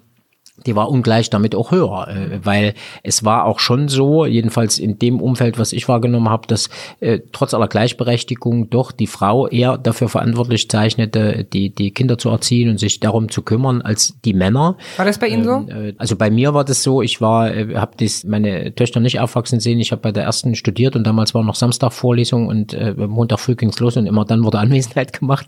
Und äh, insofern, das war schon auch eine, eine Belastung, die die äh, Frauen damals hatten. Ihre Frau hat dann trotzdem Vollzeit gearbeitet? Meine Frau hat Vollzeit äh, gearbeitet. Und, aber man muss auch wiederum sagen, im Gegensatz zu heute, damals war eben das Thema Kindergarten, also das war ja diese Sozialpolitik, die sich die DDR zwar nicht leisten konnte, aber trotzdem äh, auch umgesetzt hat, dass äh, die Kinder äh, frühzeitig in die äh, Kinderkrippe gegangen sind, dann Kindergarten, die Plätze waren sicher und dann in die Schule mit Betreuung. Das heißt, insofern waren die Kinder, ich weiß, unsere Kinderkrippe hat von 6 Uhr morgens aufgehabt und ich meine sogar bis abends um sechs. Mhm. Also insofern konntest du dich da ähm, äh, orientieren. Ich nur bin ich Erziehungswissenschaftler, was jetzt besser ist, maß ich mir auch nicht an, aber es war eben anders das drumherum, weil heute ist häufig das Problem, wenn ich bei meinen Mitarbeiterinnen sehe, die die Kindergartenplätze haben, sind immer gebunden, die erzählen mir, die haben hier einen, Brückentag, die haben mhm. jetzt drei Wochen Urlaub und da musst du dein Kind ja. nehmen und solche Sachen. Also das ist ja jetzt auch nicht äh, der Stein des Weisen und dass das natürlich schwierig ist und dann, wenn der Arbeitgeber noch immer Rücksicht drauf nehmen muss, dann hast du natürlich überall das, äh, die Herausforderung und das ist eben schwieriger. Also wie hat sich das dann auf Sie als Mann so alles ausgewirkt? So im Sinne von, ich weiß nicht, wenn die Frau fühlt man sich dann da bedroht, wenn die Frau dann plötzlich auch, oder war das halt so total normal, dass die Frauen eben auch irgendwie total selbstständig sind und ähm, Naja, wobei selbstständig sind, das ist ja immer so die, die Frage. Finanziell sind unabhängiger als im Westen zumindest. Also unabhängig heißt ja, man kann zusammenleben und trennen. Äh, also ich weiß, wie das ist, wenn man keine Wohnung hat. Die Frage ist, du willst von zu Hause ausziehen, du hast eine Partnerin und willst zusammenziehen, ja wohin? ins Kinderzimmer bei den Schwiegereltern oder ins Kinderzimmer bei den Eltern. Also da, da war es schon schwierig und wir haben, da, das war auch alles staatlich gelenkt. Wir haben, als wir dann verheiratet waren, hatten wir eine Wohnungszuweisung, also als, als unser Kind äh, unterwegs war, da durften wir den Antrag auf eine Wohnung stellen und haben eine Wohnungszuweisung gekriegt von der Wohnung, die es gar nicht gab. Also sicherlich war das ein Versehen, wie auch immer, aber äh, dann wartest du erstmal und musst zu Ämtern und bist wieder abhängig, dass überhaupt das realisiert wird. Und wenn du dich dann scheiden lassen hättest wollen, äh, dann eine Wohnung zu kriegen, wenn, dann hast du ja das Problem, unabhängig sein heißt auch, ich kann ausziehen. Mhm, ja, mhm. wohin denn? Hm. Und das äh, war also durch die vielen Reglements, die, die waren, also so einfach war es dann auch nicht. Heute kann ich äh, mich relativ einfach von meinem Partner, wenn ich das möchte, trennen. Das war damals, äh, also Scheidung war jetzt nicht so schwierig rechtlich wie heute, aber tatsächlich viel schwieriger als heute. Das finde ich schon ganz interessant, weil man hört ja häufiger von den emanzipierten DDR-Frauen, ne? Aber sie sagen trotzdem, dass quasi Erziehung und Haushaltsführung eigentlich trotzdem auch originäre Frauenaufgabe gewesen ist. War denn die DDR, wäre jetzt meine Frage, dann trotzdem hatte die Macho-Strukturen? War es eine archaische, patriarchalische Gesellschaft? Sie kennen ja heute das ja, Männerbild, ja, ja, wo es ein bisschen softer und die Männer irgendwie das schwache Geschlecht, das Neue. Nee, das war so nicht. Also das war eigentlich, ähm, äh, war schon ausgeglichen, aber es war auch historisch äh, äh einfach so und man hat sich sich arrangiert innerhalb der Familie. Das also waren Sie Machos oder nicht? Nee, nee. Also das, das war so nicht. Ich habe mich jetzt so gefragt in der Vorbereitung, gleich sagen Sie ja auch, da ist jetzt nichts, aber wir haben jetzt eben zum Beispiel mit unseren Frauen, die hier schon saßen, darüber gesprochen, dieses Rabenmutterkonzept, was sie mhm. plötzlich nach der Wende kennengelernt haben, ja, und dann plötzlich mit so einem westdeutschen Frauenbild konfrontiert wurden und sich teilweise dachten, okay, was ist hier los? Ich habe mich gefragt, ob es noch so ein Gegenstück äh, für die Männer äh, gibt. Also ob es da auch etwas gab, wo sie dann mit einem anderen Männerbild konfrontiert worden nach der Wende, was sich eben irgendwie in Ostdeutschland und Westdeutschland unterschieden hat? Nee, also eher gar nicht. Das, das Einzige, was, was mich ein bisschen verwundert hat, war die Frage der Leistungsorientierung, dass die teilweise ja doch nicht so war, wie, wie wir sie unterstellt haben und dass das abgenommen hat. Wie meinen Sie das? Äh, zu DDR-Zeiten war das Thema, wenn du auf eine bestimmte Position wolltest, ganz äh, Thema Partei und linientreu und so. Und äh, ich habe bei mir deswegen auch meine, meine Antipathie gegen diese, diese äh, allumfassende mächtige Partei, wo die alles vorher bestimmt haben und nicht nach, nach fachlichen Dingen. Und ich behielt mich damals, ich war Jahrgangsbester, zweitbester insgesamt. Also vor mir war meine Studienfreundin, die war notenmäßig besser als ich. Ich kam danach, also ich war der beste Kerl des Jahrgangs. Ja, deswegen Jahrgangs Bester klingt gut. ähm, aber äh, wo die Frage war, mit der Leistung zu überzeugen, nee, da gehörte eben Partei und dieses ganze Gerödel mit dazu. Ähm, wo ich dann nach, als die Wende war, da war es eben dann auch nicht rein nur die Leistungsfrage, die diskutiert äh, worden. Und wenn ich so diese, diese ganzen, am Anfang diese ganzen Zeiten äh, sehe, da habe ich manchmal die Frage gestellt, was ist jetzt so mit, mit Leistungsorientierung, äh, die in der Gesellschaft mehr zählen sollte, das war vielleicht das Bild, was in mir, aber das ist so eine persönliche äh, Wahrnehmung, die ich hatte, ein bisschen korrigiert werden musste. Aber ansonsten war das nicht so. Sie sind jetzt nur in Ostdeutschland aufgewachsen, vielleicht weiß, können Sie das auch deswegen schwer beantworten, aber was ja auch oft gesagt wird, ist dadurch, dass zum Beispiel in Westdeutschland der Druck des Geldverdienens so auf den Männern lastet, dass es ja auch emotional dann oft belastend ist, so Alleinverdiener sein zu müssen. Ne? Das gab es ja in Ostdeutschland nicht. Beide haben mehr Geld verdient. Da habe ich mich gefragt, ob es nicht dann irgendwie halt auch entlastend wirkt. Gut, äh, aber die, die Frage war ja nicht, äh, das, das Geld verdienen ist ja heute eine andere, ein anderer Punkt als damals, weil damals war ja relativ alles sicher. Du konntest mhm. nicht durch irgendein soziales Netz fallen. Du hattest eine Wohnung, also äh, du hattest eine Arbeit, das ging gar nicht ohne Arbeit. Also diese Belastung wurde gar nicht äh, als solche empfunden. Die war nicht da. Natürlich, heute ist es so, das äh, sehe ich an mir selber, ob das in meinen Unternehmen ist, wenn ich mal äh, drei Monate im Koma liegen würde, dann äh, wird es mir ganz schwindlig. Das mhm. sehe ich bezüglich meiner Frau und, und, und. Also da ist schon ein Druck, aber das sehe ich eben heute. Heute kann ich frei darüber entscheiden. Ich muss nicht Unternehmer sein. Also es ist meine freiwillige Entscheidung. Mein Haftungsrisiko, was ich als Unternehmer habe, ist meine Entscheidung gewesen. Da hat mich keiner dazu genötigt. Sicherlich gibt es andere Konstellationen, aber die Möglichkeit der Entwicklung, und das ist ja das im Moment in der, in der politischen Diskussion, wo dieses Wohlfühlthema viel zu sehr im Mittelpunkt stellt als die Leistungsorientierung. Und irgendwann wird auch eine Wirtschaftskrise wieder in Deutschland kommen, da werden wir Probleme haben. Ja, mega spannend. Lass uns darauf nochmal beim Teil nach der Wende kommen. Das sind ja so ein paar vergleichende Fragen, die wir sowieso auch noch stellen wollen. Jetzt erstmal die nächste Kategorie.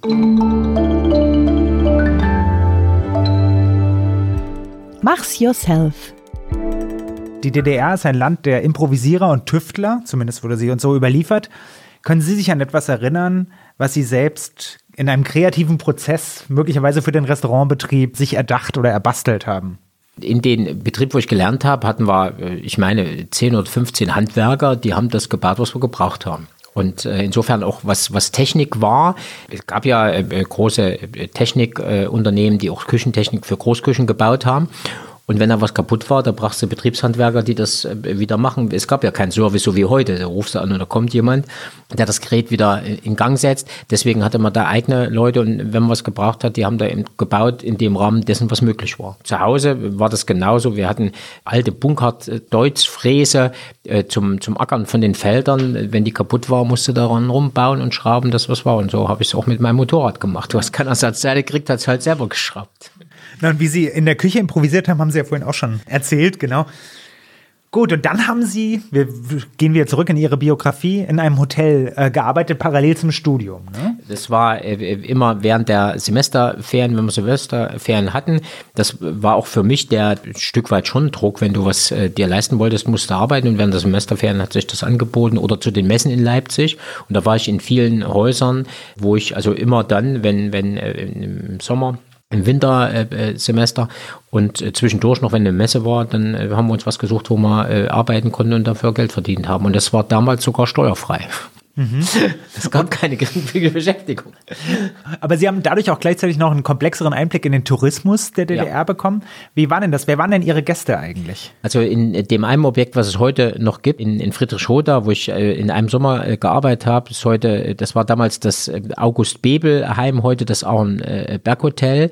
Und äh, da waren die Gäste FDGB-Gäste. Also es gab so unterschiedliche Organisationen. Die, die größte war eben der FDGB, äh, hieß damals Freier Deutscher Gewerkschaftsbund. Da waren so faktisch alle Menschen, die im Arbeitsprozess standen, irgendwie Zwangsmitglied äh, oder sind da auf Druck freiwillig Mitglied geworden. Und die haben über diesen FDGB eben auch entsprechende Urlaubsreisen äh, bekommen. Und ähm, das war ja sehr schwierig. Urlaub, auch da war wieder die staatliche Lenkung, gab es auf Zuteilung. Du musstest das über den Betrieb oder über die Organisation dann beantragen und dann konnte man dort äh, hin und äh, dort hat man eben 14 Tage äh, Urlaub äh, bekommen, so, so ein Urlaubscheck und äh, dort war quasi die Vollversorgung. Da gab es die, die Zimmer, drei Mahlzeiten am Tag und äh, auch ein großer Freizeitbereich. Und es war für DDR-Verhältnisse schon relativ billig. Und das war die einzige Möglichkeit, wie man in der DDR in ein Hotel konnte über die FDGB. Äh, entweder FDGB, es gab noch ähm, mehrere Organisationen. ähm, äh, Aber ich meine, dass man so spontan bei Ihnen mal an der Rezeption geklingelt hat, Das, haben das Sie ein Zimmer gibt, frei? Äh, d- das ginge schon. äh, Also die Stadthotellerie gab es ja auch, äh, wo man, also äh, dann hätte man aber, oder musste man normal dafür bezahlen.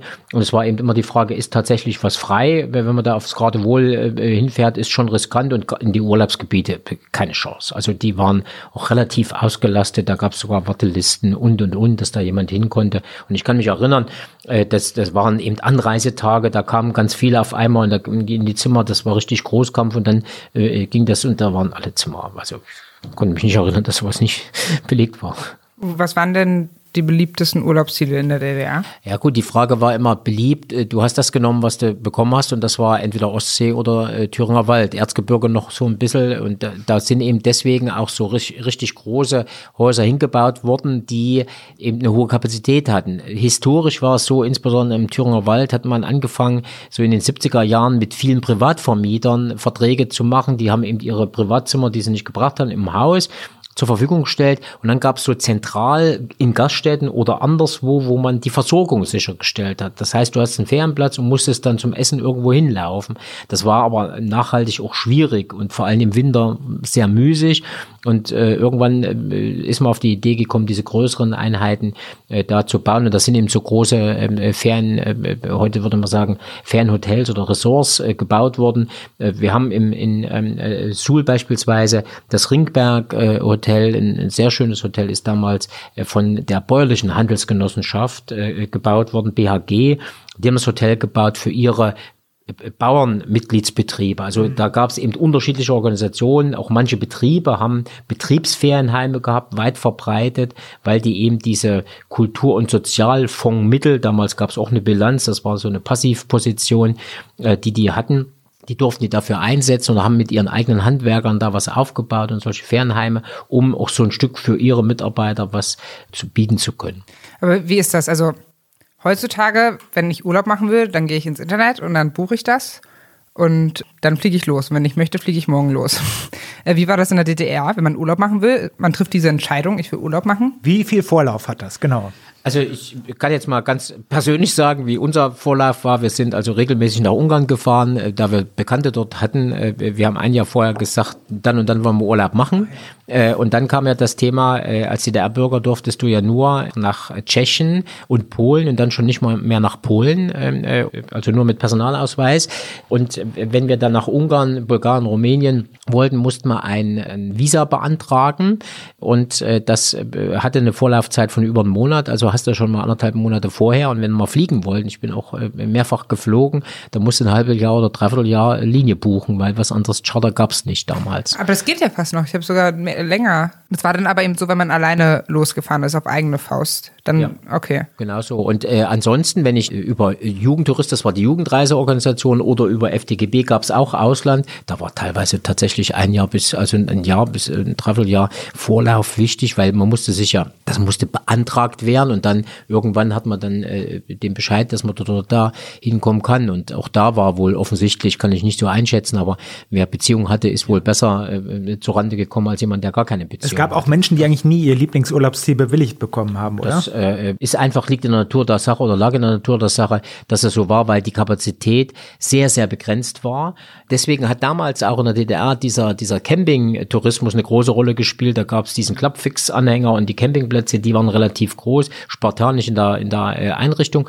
Und äh, das war eben so was, was äh, eine große Rolle gespielt hat. Und auch diese Historie damit einherging, diese, diese FKK-Kultur, die damit auch verbreitet äh, war. Einfach, ähm, man, man hat eben da freiere Möglichkeiten, auch das waren Freiräume, die zu nutzen. Und die, die Campingplätze waren damals an, auch an gar nicht so schlechten Positionen touristisch gesehen. Und äh, da konnte man was organisieren. Und da gab es auch eine ganze Reihe Menschen, deswegen dieses Datschentum, man wollte raus aus seiner Platte.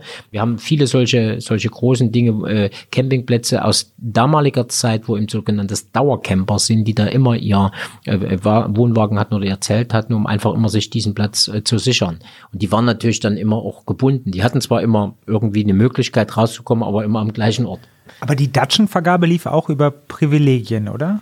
Es kam drauf an, wenn ich ein Stückchen Acker hatte. Also da gab es ja immer jetzt heute die Streitigkeiten von damals werden heute ausgetragen, nämlich die Frage, ob Baurecht dort bestanden hat, ja oder nein, und äh, ist es ein illegaler Bau, ja oder nein. Also das ist so ein Punkt. Damals war das auch nicht ganz so streng der Baustoffer hat, hat offensichtlich irgendwie äh, angefangen mit Bauen und hat sich so eine Datsche dahin gebaut. Äh, und es war tatsächlich, also ich kenne jedenfalls keinen Fall, wo ähm, da ein Abriss äh, mit einer Abrissdrohung und tatsächlich Abrisse vollzogen worden sind. aber das Baurecht war auch nicht so reglementiert wie heute. Aber da konnte man dann einfach losfahren auf dem Campingplatz oder zur Datsche. Da ja. musste man jetzt nicht irgendwie warten. Nee, nee, und wann aber, aber Campingplätze waren doch bestimmt auch irgendwann ausgebucht. Ja, also ja. Äh, wenn ich aufs gerade wohl gefahren bin, habe ich Pech gehabt oder ich habe eben auch dort äh, vorgebucht, dass ich eben den Platz auch sicher hatte. Und da war die Vergabe. Und da gab es unterschiedliche Rechtsräume ähm, oder Rechtskonstrukte, die da die Campingplätze betrieben haben. Und ähm, insofern war eben immer das Risiko verbunden, wenn ich nicht vorgebucht habe, komme ich dann dort unter. Weil mhm. so einfach mal weiterfahren und so viel gab's dann nicht. War auch schwierig. Und hatte das politische Gründe, dass die äh, Plätze in der DDR so begrenzt gehalten wurden?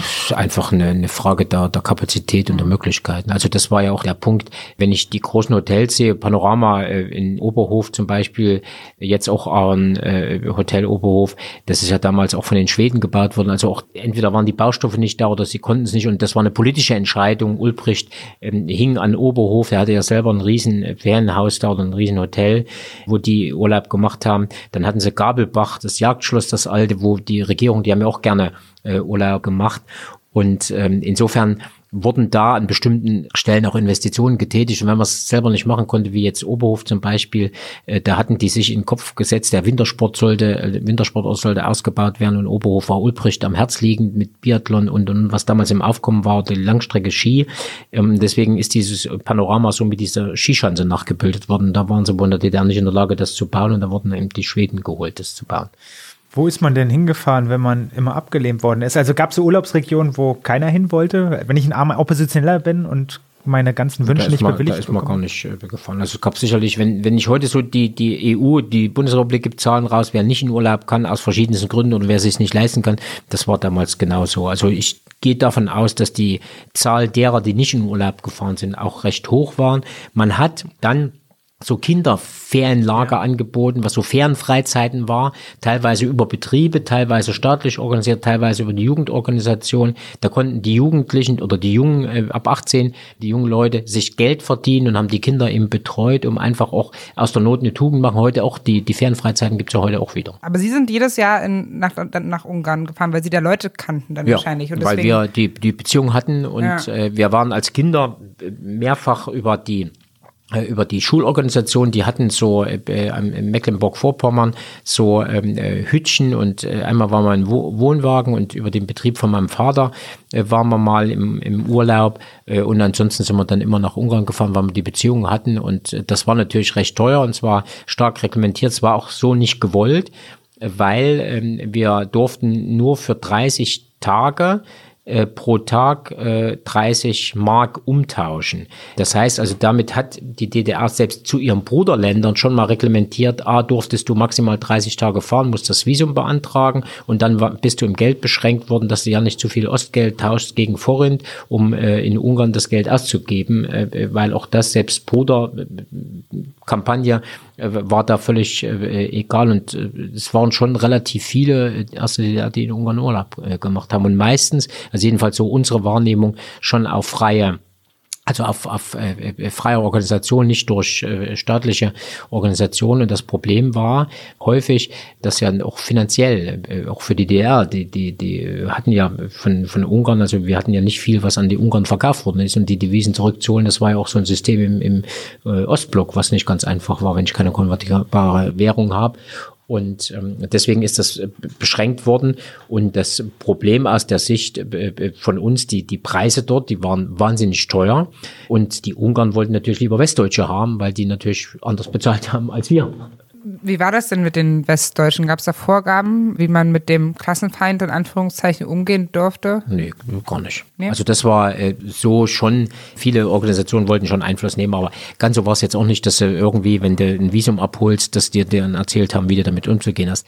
War anders im Sport, wenn äh, die Sportler, wir waren ja äh, da in vielen Disziplinen nicht ganz unerfolgreich ähm, und die sind aber wirklich eingeschworen worden, dass die, wenn die irgendwo hingehen, deswegen war ja bei vielen Dingen auch äh, da Sport und Stasi, dass da immer welche mit dabei waren, die aufgepasst haben, wenn die dann äh, vor allem in der Bundesrepublik und so waren. Wie haben Sie denn die Westler wahrgenommen damals als sowohl im Hotel als auch im Restaurant als Gäste? Nun, nun bin ich relativ ähm, äh, ja westlich geprägt, deswegen weil die Hälfte der Familie im Westen äh, gelebt hat und zu Besuch kam. Aber es gab eben auch manche, äh, die, also das ist mir im Ausland äh, aufgefallen, die dann mit wenig Geld, also äh, klar, wir haben einen Kurs gehabt, damals 1 zu 5 Ostmark, ähm, werde ich nie vergessen, ähm, äh, zum Vorrind und äh, der Kurs für D-Mark stand 1 zu 42. Wenn wir essen gehen wollten, waren das für uns, uns 100 Ostmark, war verdammt viel Geld, für uns aus der Bundesrepublik waren es 10, 15 Mark. Das war also damals schon ein Stundenlohn, da, was kostet die Welt und da gab es eben auch manche, was kostet die Welt. Und, und entsprechend gesagt, ist man auch aufgetreten, die Westis. Genau so. Ja. Und äh, das war schon, aber das war auch, wäre jetzt auch falsch, dieses ähm, so alle und überall. Ja. Und das war genauso in der, in der Hotellerie, in der Gastronomie, in dem Hotel in Friedrichroda, da war FDGB, waren keine aus der Bundesrepublik, aber wir haben unsere Hochzeitsreise in das schöne Schloss Reinhardsbrunn äh, gemacht damals. Das hat dem wem hat das gehört, den, den FDGB-Ferndienst, aber das war ausschließlich nur für Devisen. Äh, da sind eigentlich nur aus der Bundesrepublik äh, welche, die nach, äh, es war so ein, ist, das ist heute deswegen wieder in der Rede, äh, das Schloss Reinhardsbrunn, weil es äh, eines der ersten äh, staatlich vom Freistaat Thüringen enteigneten Immobilien ist, weil viele Jahre äh, nichts gemacht worden ist. Also ich habe da äh, vier Leitsordner zu dem Thema. Und ähm, es war ein wunderschönes äh, Hotel, aber man, selbst die DDR konnte diese Kapelle, da ist eine Kapelle dran, konnte sie nicht bezahlen, diese wieder aufzubauen, trotzdem sie mit dem Hotel ausschließlich Devisen gemacht haben. Und äh, das war auch schon eine hohe, eine hohe Gastronomie, die der DDR-Bürger so nicht erlebt hat. Da waren eben viele, so aus der Sicht habe ich das dann so mal zwischen äh, mit Gast und äh, zu unserem äh, Personal, aber da gab es wenig, äh, die jetzt äh, so großkotzig oder was auch immer, was man manchmal auch so gehört hat, aber es ist auch so viele Gerüchte gewesen. Aber haben denn oft Westdeutsche in der DDR Urlaub gemacht? War das ein verbreitetes Phänomen? Es gab es schon vereinzelt. Die hatten aber alle so ein Stück What makes your tick ähm, äh, organisierte Reisen. Also da war, wir waren zum Beispiel äh, mit jemandem, haben wir mehrfach dann abends äh, gesessen und erzählt, er hat so ein bisschen seine Geschichte erzählt, ein alter Rentner, der so seine Geburtsorte ähm, äh, im Osten damals, er war eben zur richtigen Zeit auf der anderen Seite der Mauer und der ist das dann alles abgereist mit dem Motorrad und war an, an, die 70 ran und hat das so alles und da, die sind natürlich in solche Hotels gefahren, also das gab schon so privat. Was es ja auch gab, war dieser Transitverkehr, ne? Meine Oma hat zum Beispiel in West-Berlin gewohnt, wir sind mhm. ungefähr alle zwei Jahre durch die DDR einmal durch ja. bis hin nach West-Berlin gefahren, genau und da sind, mhm. ist man auch in Restaurants gegangen und hat schon auch Begegnungen mit DDR-Bürgern dann eben gehabt und ja, aber das, das war auch, ihr durftet die Transitroute nicht verlassen. Mhm. Ähm, also die, die und äh, an den, äh, also Hermsdorfer Kreuz zum Beispiel mit Rober betrieben, damals auch nur gegen äh, Devisen. Da war, wurde auch schon der Unterschied gemacht, wo darf man äh, rein und wo nicht. Mhm. Und es gab auch richtig nur Devisenrestaurants. Ich wollte noch zwei schnelle Nachfragen stellen. Zum einen, Sie sprachen davon, dass Sie geflogen sind in der DDR. Gab es eine eigene Fluglinie? Inter, äh, Interflug war die DDR-Fluggesellschaft, äh, auch staatlich. Und äh, damals war auch Erfurt, also Erfurt hat auch heute noch einen Flughafen. Von Erfurt gab es Linien nach äh, Budapest. Und ähm, weiß nicht wohin noch, aber ich bin eben nach Budapest geflogen und das war natürlich nicht ganz unpraktisch. Aber auch das war total extrem. Ich kann mich da erinnern, äh, beim zweiten Flug war das, glaube ich, bin mit meiner Oma geflogen, da war das nicht so, aber mit meiner Frau bin ich geflogen. Und da haben die uns die Koffer auseinandergenommen, richtig mit, mit Klamotten durchsucht. Also richtig schlimm, einfach schlimm. Ich habe äh, meiner Familie noch mal rumgefragt jetzt vorher, wo die Urlaub gemacht haben und so weiter. Und meine beiden Omas sind tatsächlich nur einmal in Urlaub gefahren, also die eine einmal in die Ostsee und die andere einmal nach MacPom. Aber die eine von denen ist auch einmal nach Moskau geflogen. Das war ein Geschenk für sie als sozialistische Arbeiterin. Sie war Verkäuferin. das kann ich gut glauben. Ja, gab es sowas Interflug? auch? Ja. Ja, ich denke, nicht, ja. Hm. Na, wobei die konnten auch von Berlin äh, ist ja auch äh, die die Russen äh, selber geflogen. Das ist organisiert worden. Das gab es schon so Auszeichnungsreisen. Dann gab es Freundschaftszüge über das Reisebüro. Die mussten irgendwelche, wer gut war oder keine Ahnung nach irgendwelchen äh, komischen oder wer mal dran war, äh, das ist organisiert worden in Großreisegruppen. Wir hatten das Gegenstück bei uns im, im Restaurant, die dann immer versorgt worden sind. Die sind dann mit Bussen überall durch die DDR gefahren worden und das Gleiche ist dort gemacht worden, dass sie nach Moskau äh, oder auch in, in andere Städte, aber vorwiegend in russische Städte, um die A auszuzeichnen. Und ich weiß nicht, ob das so ein, so ein Kompensationsgeschäft zwischen den Ländern war. Und gab es denn so generell, wenn man gereist ist, irgendwelche Vorgaben, irgendwelche Richtlinien, irgendwelche Hinweise, was man machen soll und was nicht, wie man sich, weil es gab ja das bei fast, also bei sehr vielen Dingen in der DDR einfach. Im Ausland oder im Inland? Im, nee, im Ausland. Ausland gab es ja nicht, weil wir konnten ja sowieso nicht so viel fahren. Okay. Also das Einzige, was, äh, wo ich das erlebt habe, also ich, wie gesagt, im Sport kenne ich es, wenn äh, die irgendwann mein, mein Schwager war in der Nationalmannschaft äh, und äh, wenn die in Trainingslager, nee, äh, der hat, war Speerwerfer, ah, ja. war die ewige Nummer zwei in der DDR nach Uwe Hohn. und ähm, die sind schon, wenn die jetzt nach, nach Trainingslager in Syrien und, und in, in, Österreich, wo sie alle waren, da haben die immer so Belehrungen vorab gekriegt und äh, das erzählen wir, wir haben äh, ein legendärer Hochspringer der DDR, der Rolf Beilschmidt ist unser Landesgeschäftsführer im LSB, den verabschieden wir am 30.08.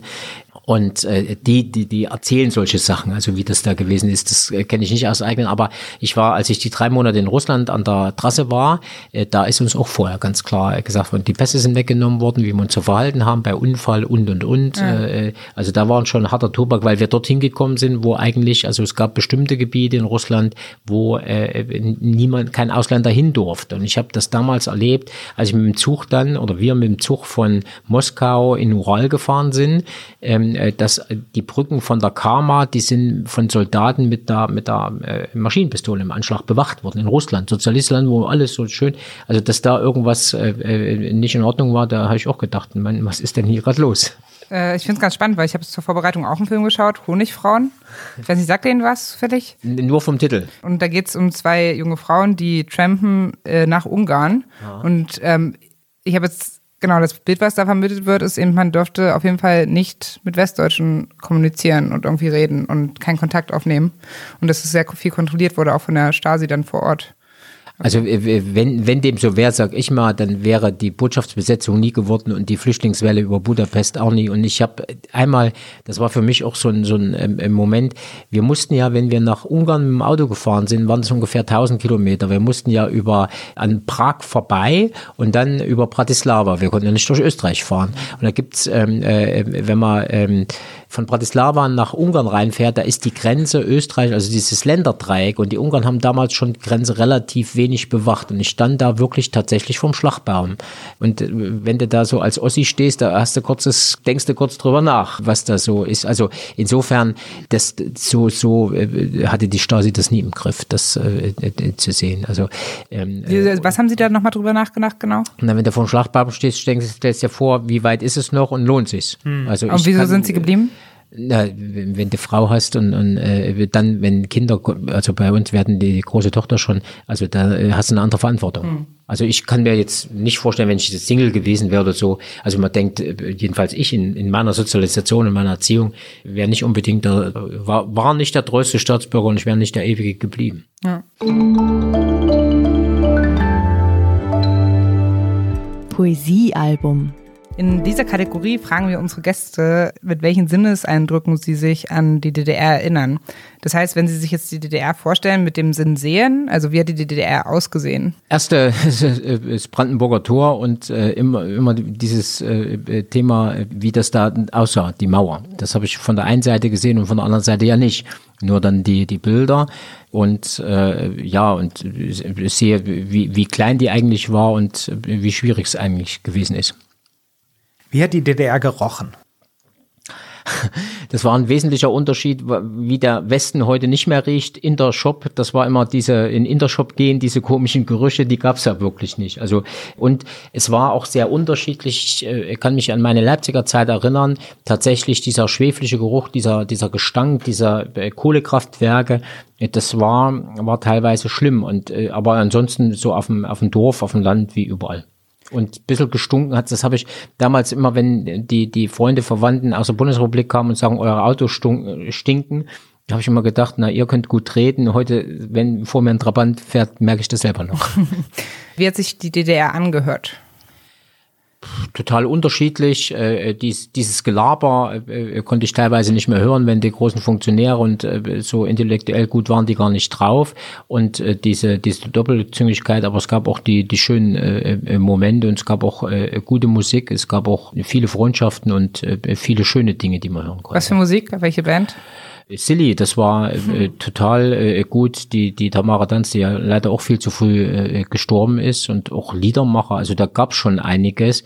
Manche sind dann verboten worden oder ausgebürgert worden äh, oder freiwillig gegangen, Manfred Krug oder so. Also das war auch ein Stück weit äh, Ohnmacht, dass eben gute weggegangen äh, sind. Und auch Konzerte äh, gab's jetzt ja so viel nicht und es gab gute, also auch, auch Karat oder City, gute Bands, aber die konnte man jetzt dann als Jugendliche auch weniger äh, hören. Da gab es diese, wie hieß denn diese diese Fernsehsendung äh, äh, rund, glaube ich, die war mal in Erfurt. Also da mhm. gab es dann, da konnten, haben wir nur Karten für die Vor wie sagt man heute, Vorpremiere, also fürs Proben mhm. bekommen, also weil es da auch keine Karten äh, gab. Und äh, ich habe das, das äh, Hörbuch von Udo Lindenberg, auf den ich total gestanden habe damals, äh, gehört. Und äh, wie das Konzert war, was er hier gehabt hat, wie stark das reglementiert worden ist und dass der ja lange gesagt hat, ich mach's nicht. Also insofern. Ne. Über Geschmäcker haben wir heute ja viel geredet, aber trotzdem nochmal, was war typisch für als Geschmack, den es heute vielleicht auch nicht mehr gibt? Gut, gibt's keinen, weil den Geschmack kriege ich heute immer wieder. Eine, äh, eine äh, tolle Soljanka ist, mache ich, koche ich für meine Frau total, also mindestens einmal im Monat total gerne. Und das andere schmeckt so, wie ich das möchte. Fühlen haben wir noch, ne? Ein Sinn fehlt noch. Genau. Wie hat sich die DDR angefühlt? Auch da total unterschiedlich. Äh, auf der einen Seite, also aus der Sicht des Fühlens weitergesprochen, es war schon äh, ein, ein, Stück diese bedrückende Enge, äh, die man da äh, gehabt hat. Ähm, auf der einen Seite war man froh, als wir endlich eine Wohnung äh, bekommen haben, auf der anderen Seite war eben auch da die bedrückende Enge, dieser kleine Raum, auf dem das stattfinden äh, musste, was nicht unbedingt äh, gut war und auch insgesamt, dass man eben keine, man hat sich schon auch ein bisschen eingesperrt gefühlt, ja. Gut, die Mauer ist gefallen. Sie selbst haben ein Restaurant übernommen. Ja, ich war Restaurantchef, also Angestelltenverhältnis, relativ äh, groß, also auch eine, eine Wohngebietsgaststätte mit einem großen Saal und äh, ganz vielen äh, Bereichen und war äh, dritter Restaurantchef und dann sind die beiden vor mir in unserem Branchenjargon ausgecheckt und äh, Aha. dann war ich da der Verantwortliche für das, äh, ich hatte nur noch einen gastronomischen Direktor, aber ansonsten war ich dafür das verantwortlich. Wann haben Sie das übernommen? Das war unmittelbar nach der Wende äh, 90. Wie haben Sie denn vielleicht noch einen halben Schritt zurück die Wiedervereinigung überhaupt wahrgenommen? Haben Sie sich darüber gefreut? Oder, oder den Mauerfall? Den Mauerfall, genau. Mhm. Also ich, ich werde äh, erstens nie vergessen, was ich vorhin gesagt habe, den Eindruck am ähm, äh, Leipzig, die, diese erste große Demonstration. Davor, äh, da ich ja in, äh, häufig in Leipzig war, habe ich miterlebt äh, und auch ein Kommilitone von mir, der relativ linientreuer war, wie aus der Nikolaikirche vom Montagsgebet, welche rausgekommen sind und von der Stasi verprügelt worden sind und festgenommen worden sind. Und der war völlig überzeugt da, äh, für den ist eine Welt zusammengebrochen, also auch ein Nervenzusammenbruch und äh, das sagt, kann er gar nicht verstehen. Dann äh, werde ich auch nie vergessen, äh, diese, diese, äh, äh, damals in der Zeit äh, haben wir immer ähm, um sieben heute geguckt, 1930 aktuelle Kamera und 20 Uhr Tagesschau. Und diese, diese Pressekonferenz mit Schabowski, mhm. die ist mir allgegenwärtig. Also das war so ein, so ein äh, totaler äh, Punkt. Und für mich war ähm, so auch von dieser ersten Demonstration oder von dieser Großdemonstration am äh, 9. Oktober bis zu der Schabowski, das war ja eigentlich keine lange Zeit. Heute bin ich erschrocken, dass das ja eigentlich schon wieder so lange her ist. Es sind 30 Jahre.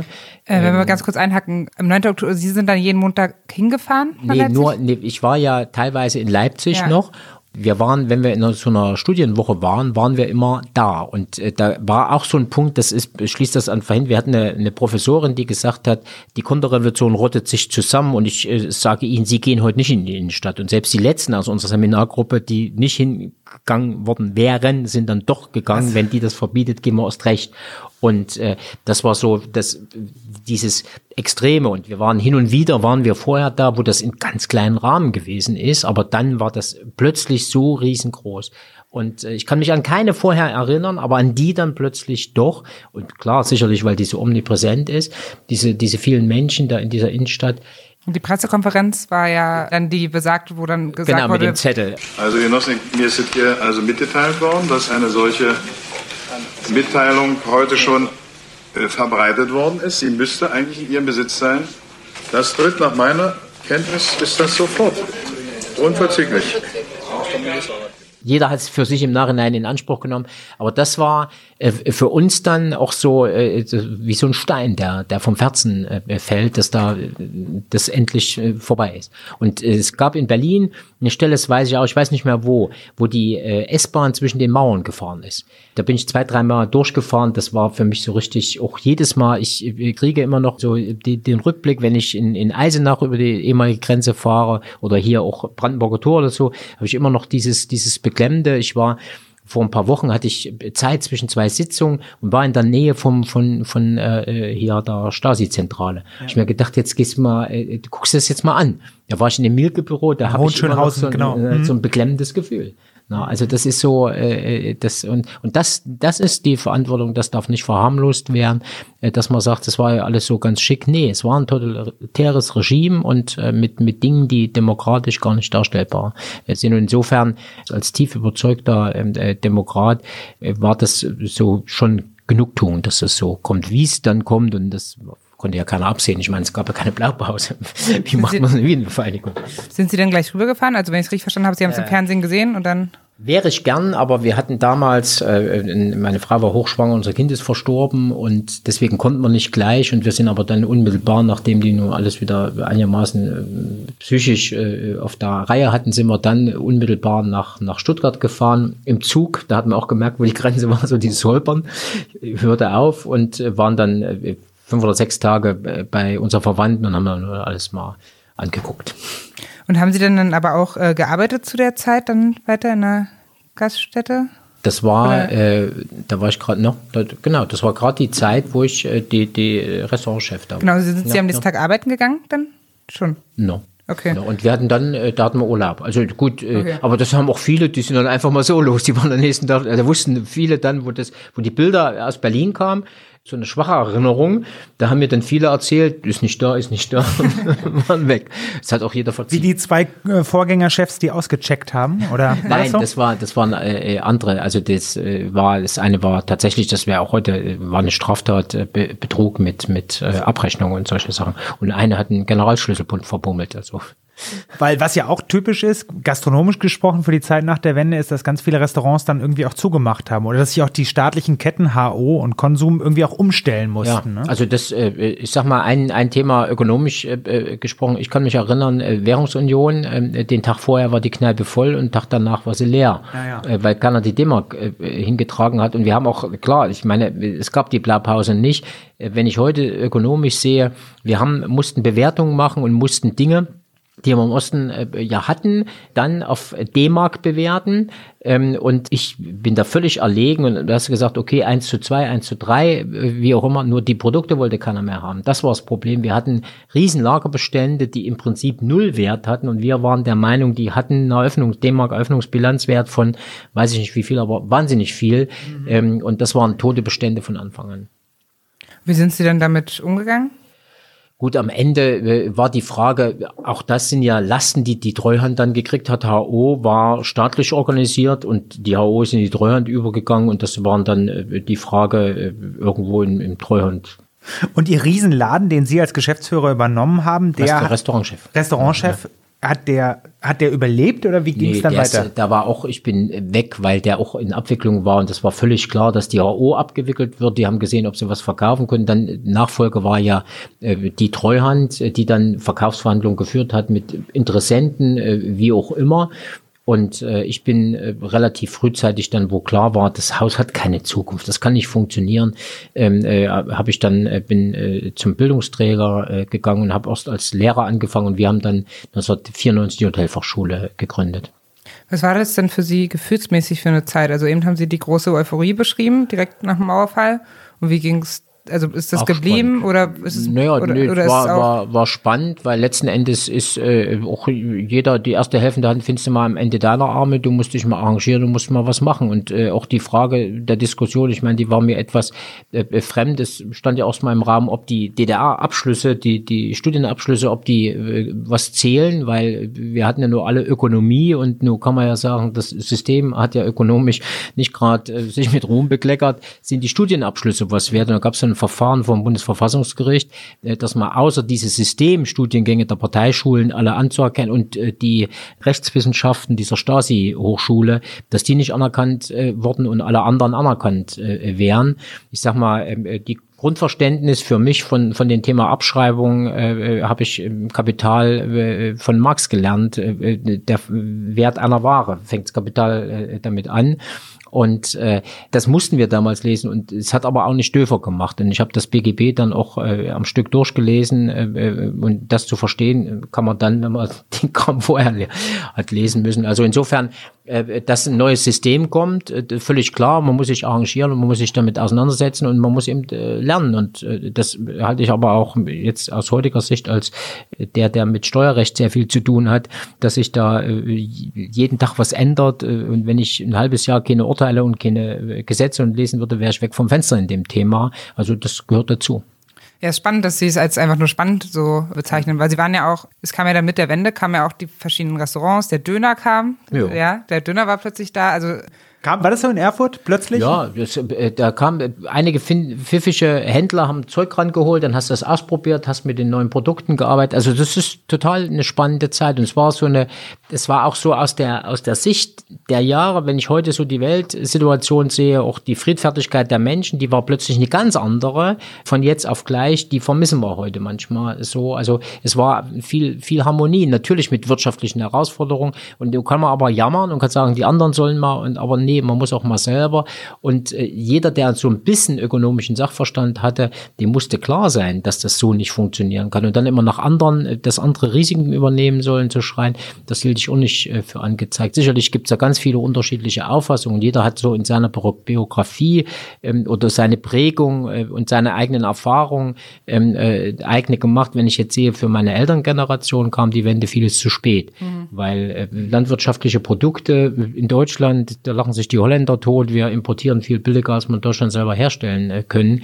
Also das war schon äh, schwierig für meinen Vater damals. Also das war eine andere, eine andere Nummer. Da, können wir jetzt ein Stück weit als damals jüngere Generation oder junge Generation, haben wir schon davon äh, partizipiert und können sagen, für uns kam die Wende schon rechtzeitig. Also Sie, Sie sagen jetzt für sich war es spannend und wie war die Stimmung so allgemein? Weil Sie haben jetzt auch gerade gesagt, am Tag nach der Währungsunion waren die Kneipen plötzlich leer. Eben vorhin haben wir davon gesprochen, dass Kneipen halt wichtiger Lebensmittelpunkt sind. Also das war schon Ernüchterung. Und äh, die Frage ist dann tatsächlich perspektivisch Zukunft. Also die stellt man sich dann schon äh, mal, wie geht das da mal weiter? Und für mich war dann klar, jetzt kannst du äh, hier äh, warten, bis du abgewickelt wirst. Da hast du keinen Bock, also orientier dich selber, musst du was tun. Und deswegen auch spannend, äh, weil man fängt dann an, sich mit den Dingen zu beschäftigen und äh, auch was, was äh, zu realisieren.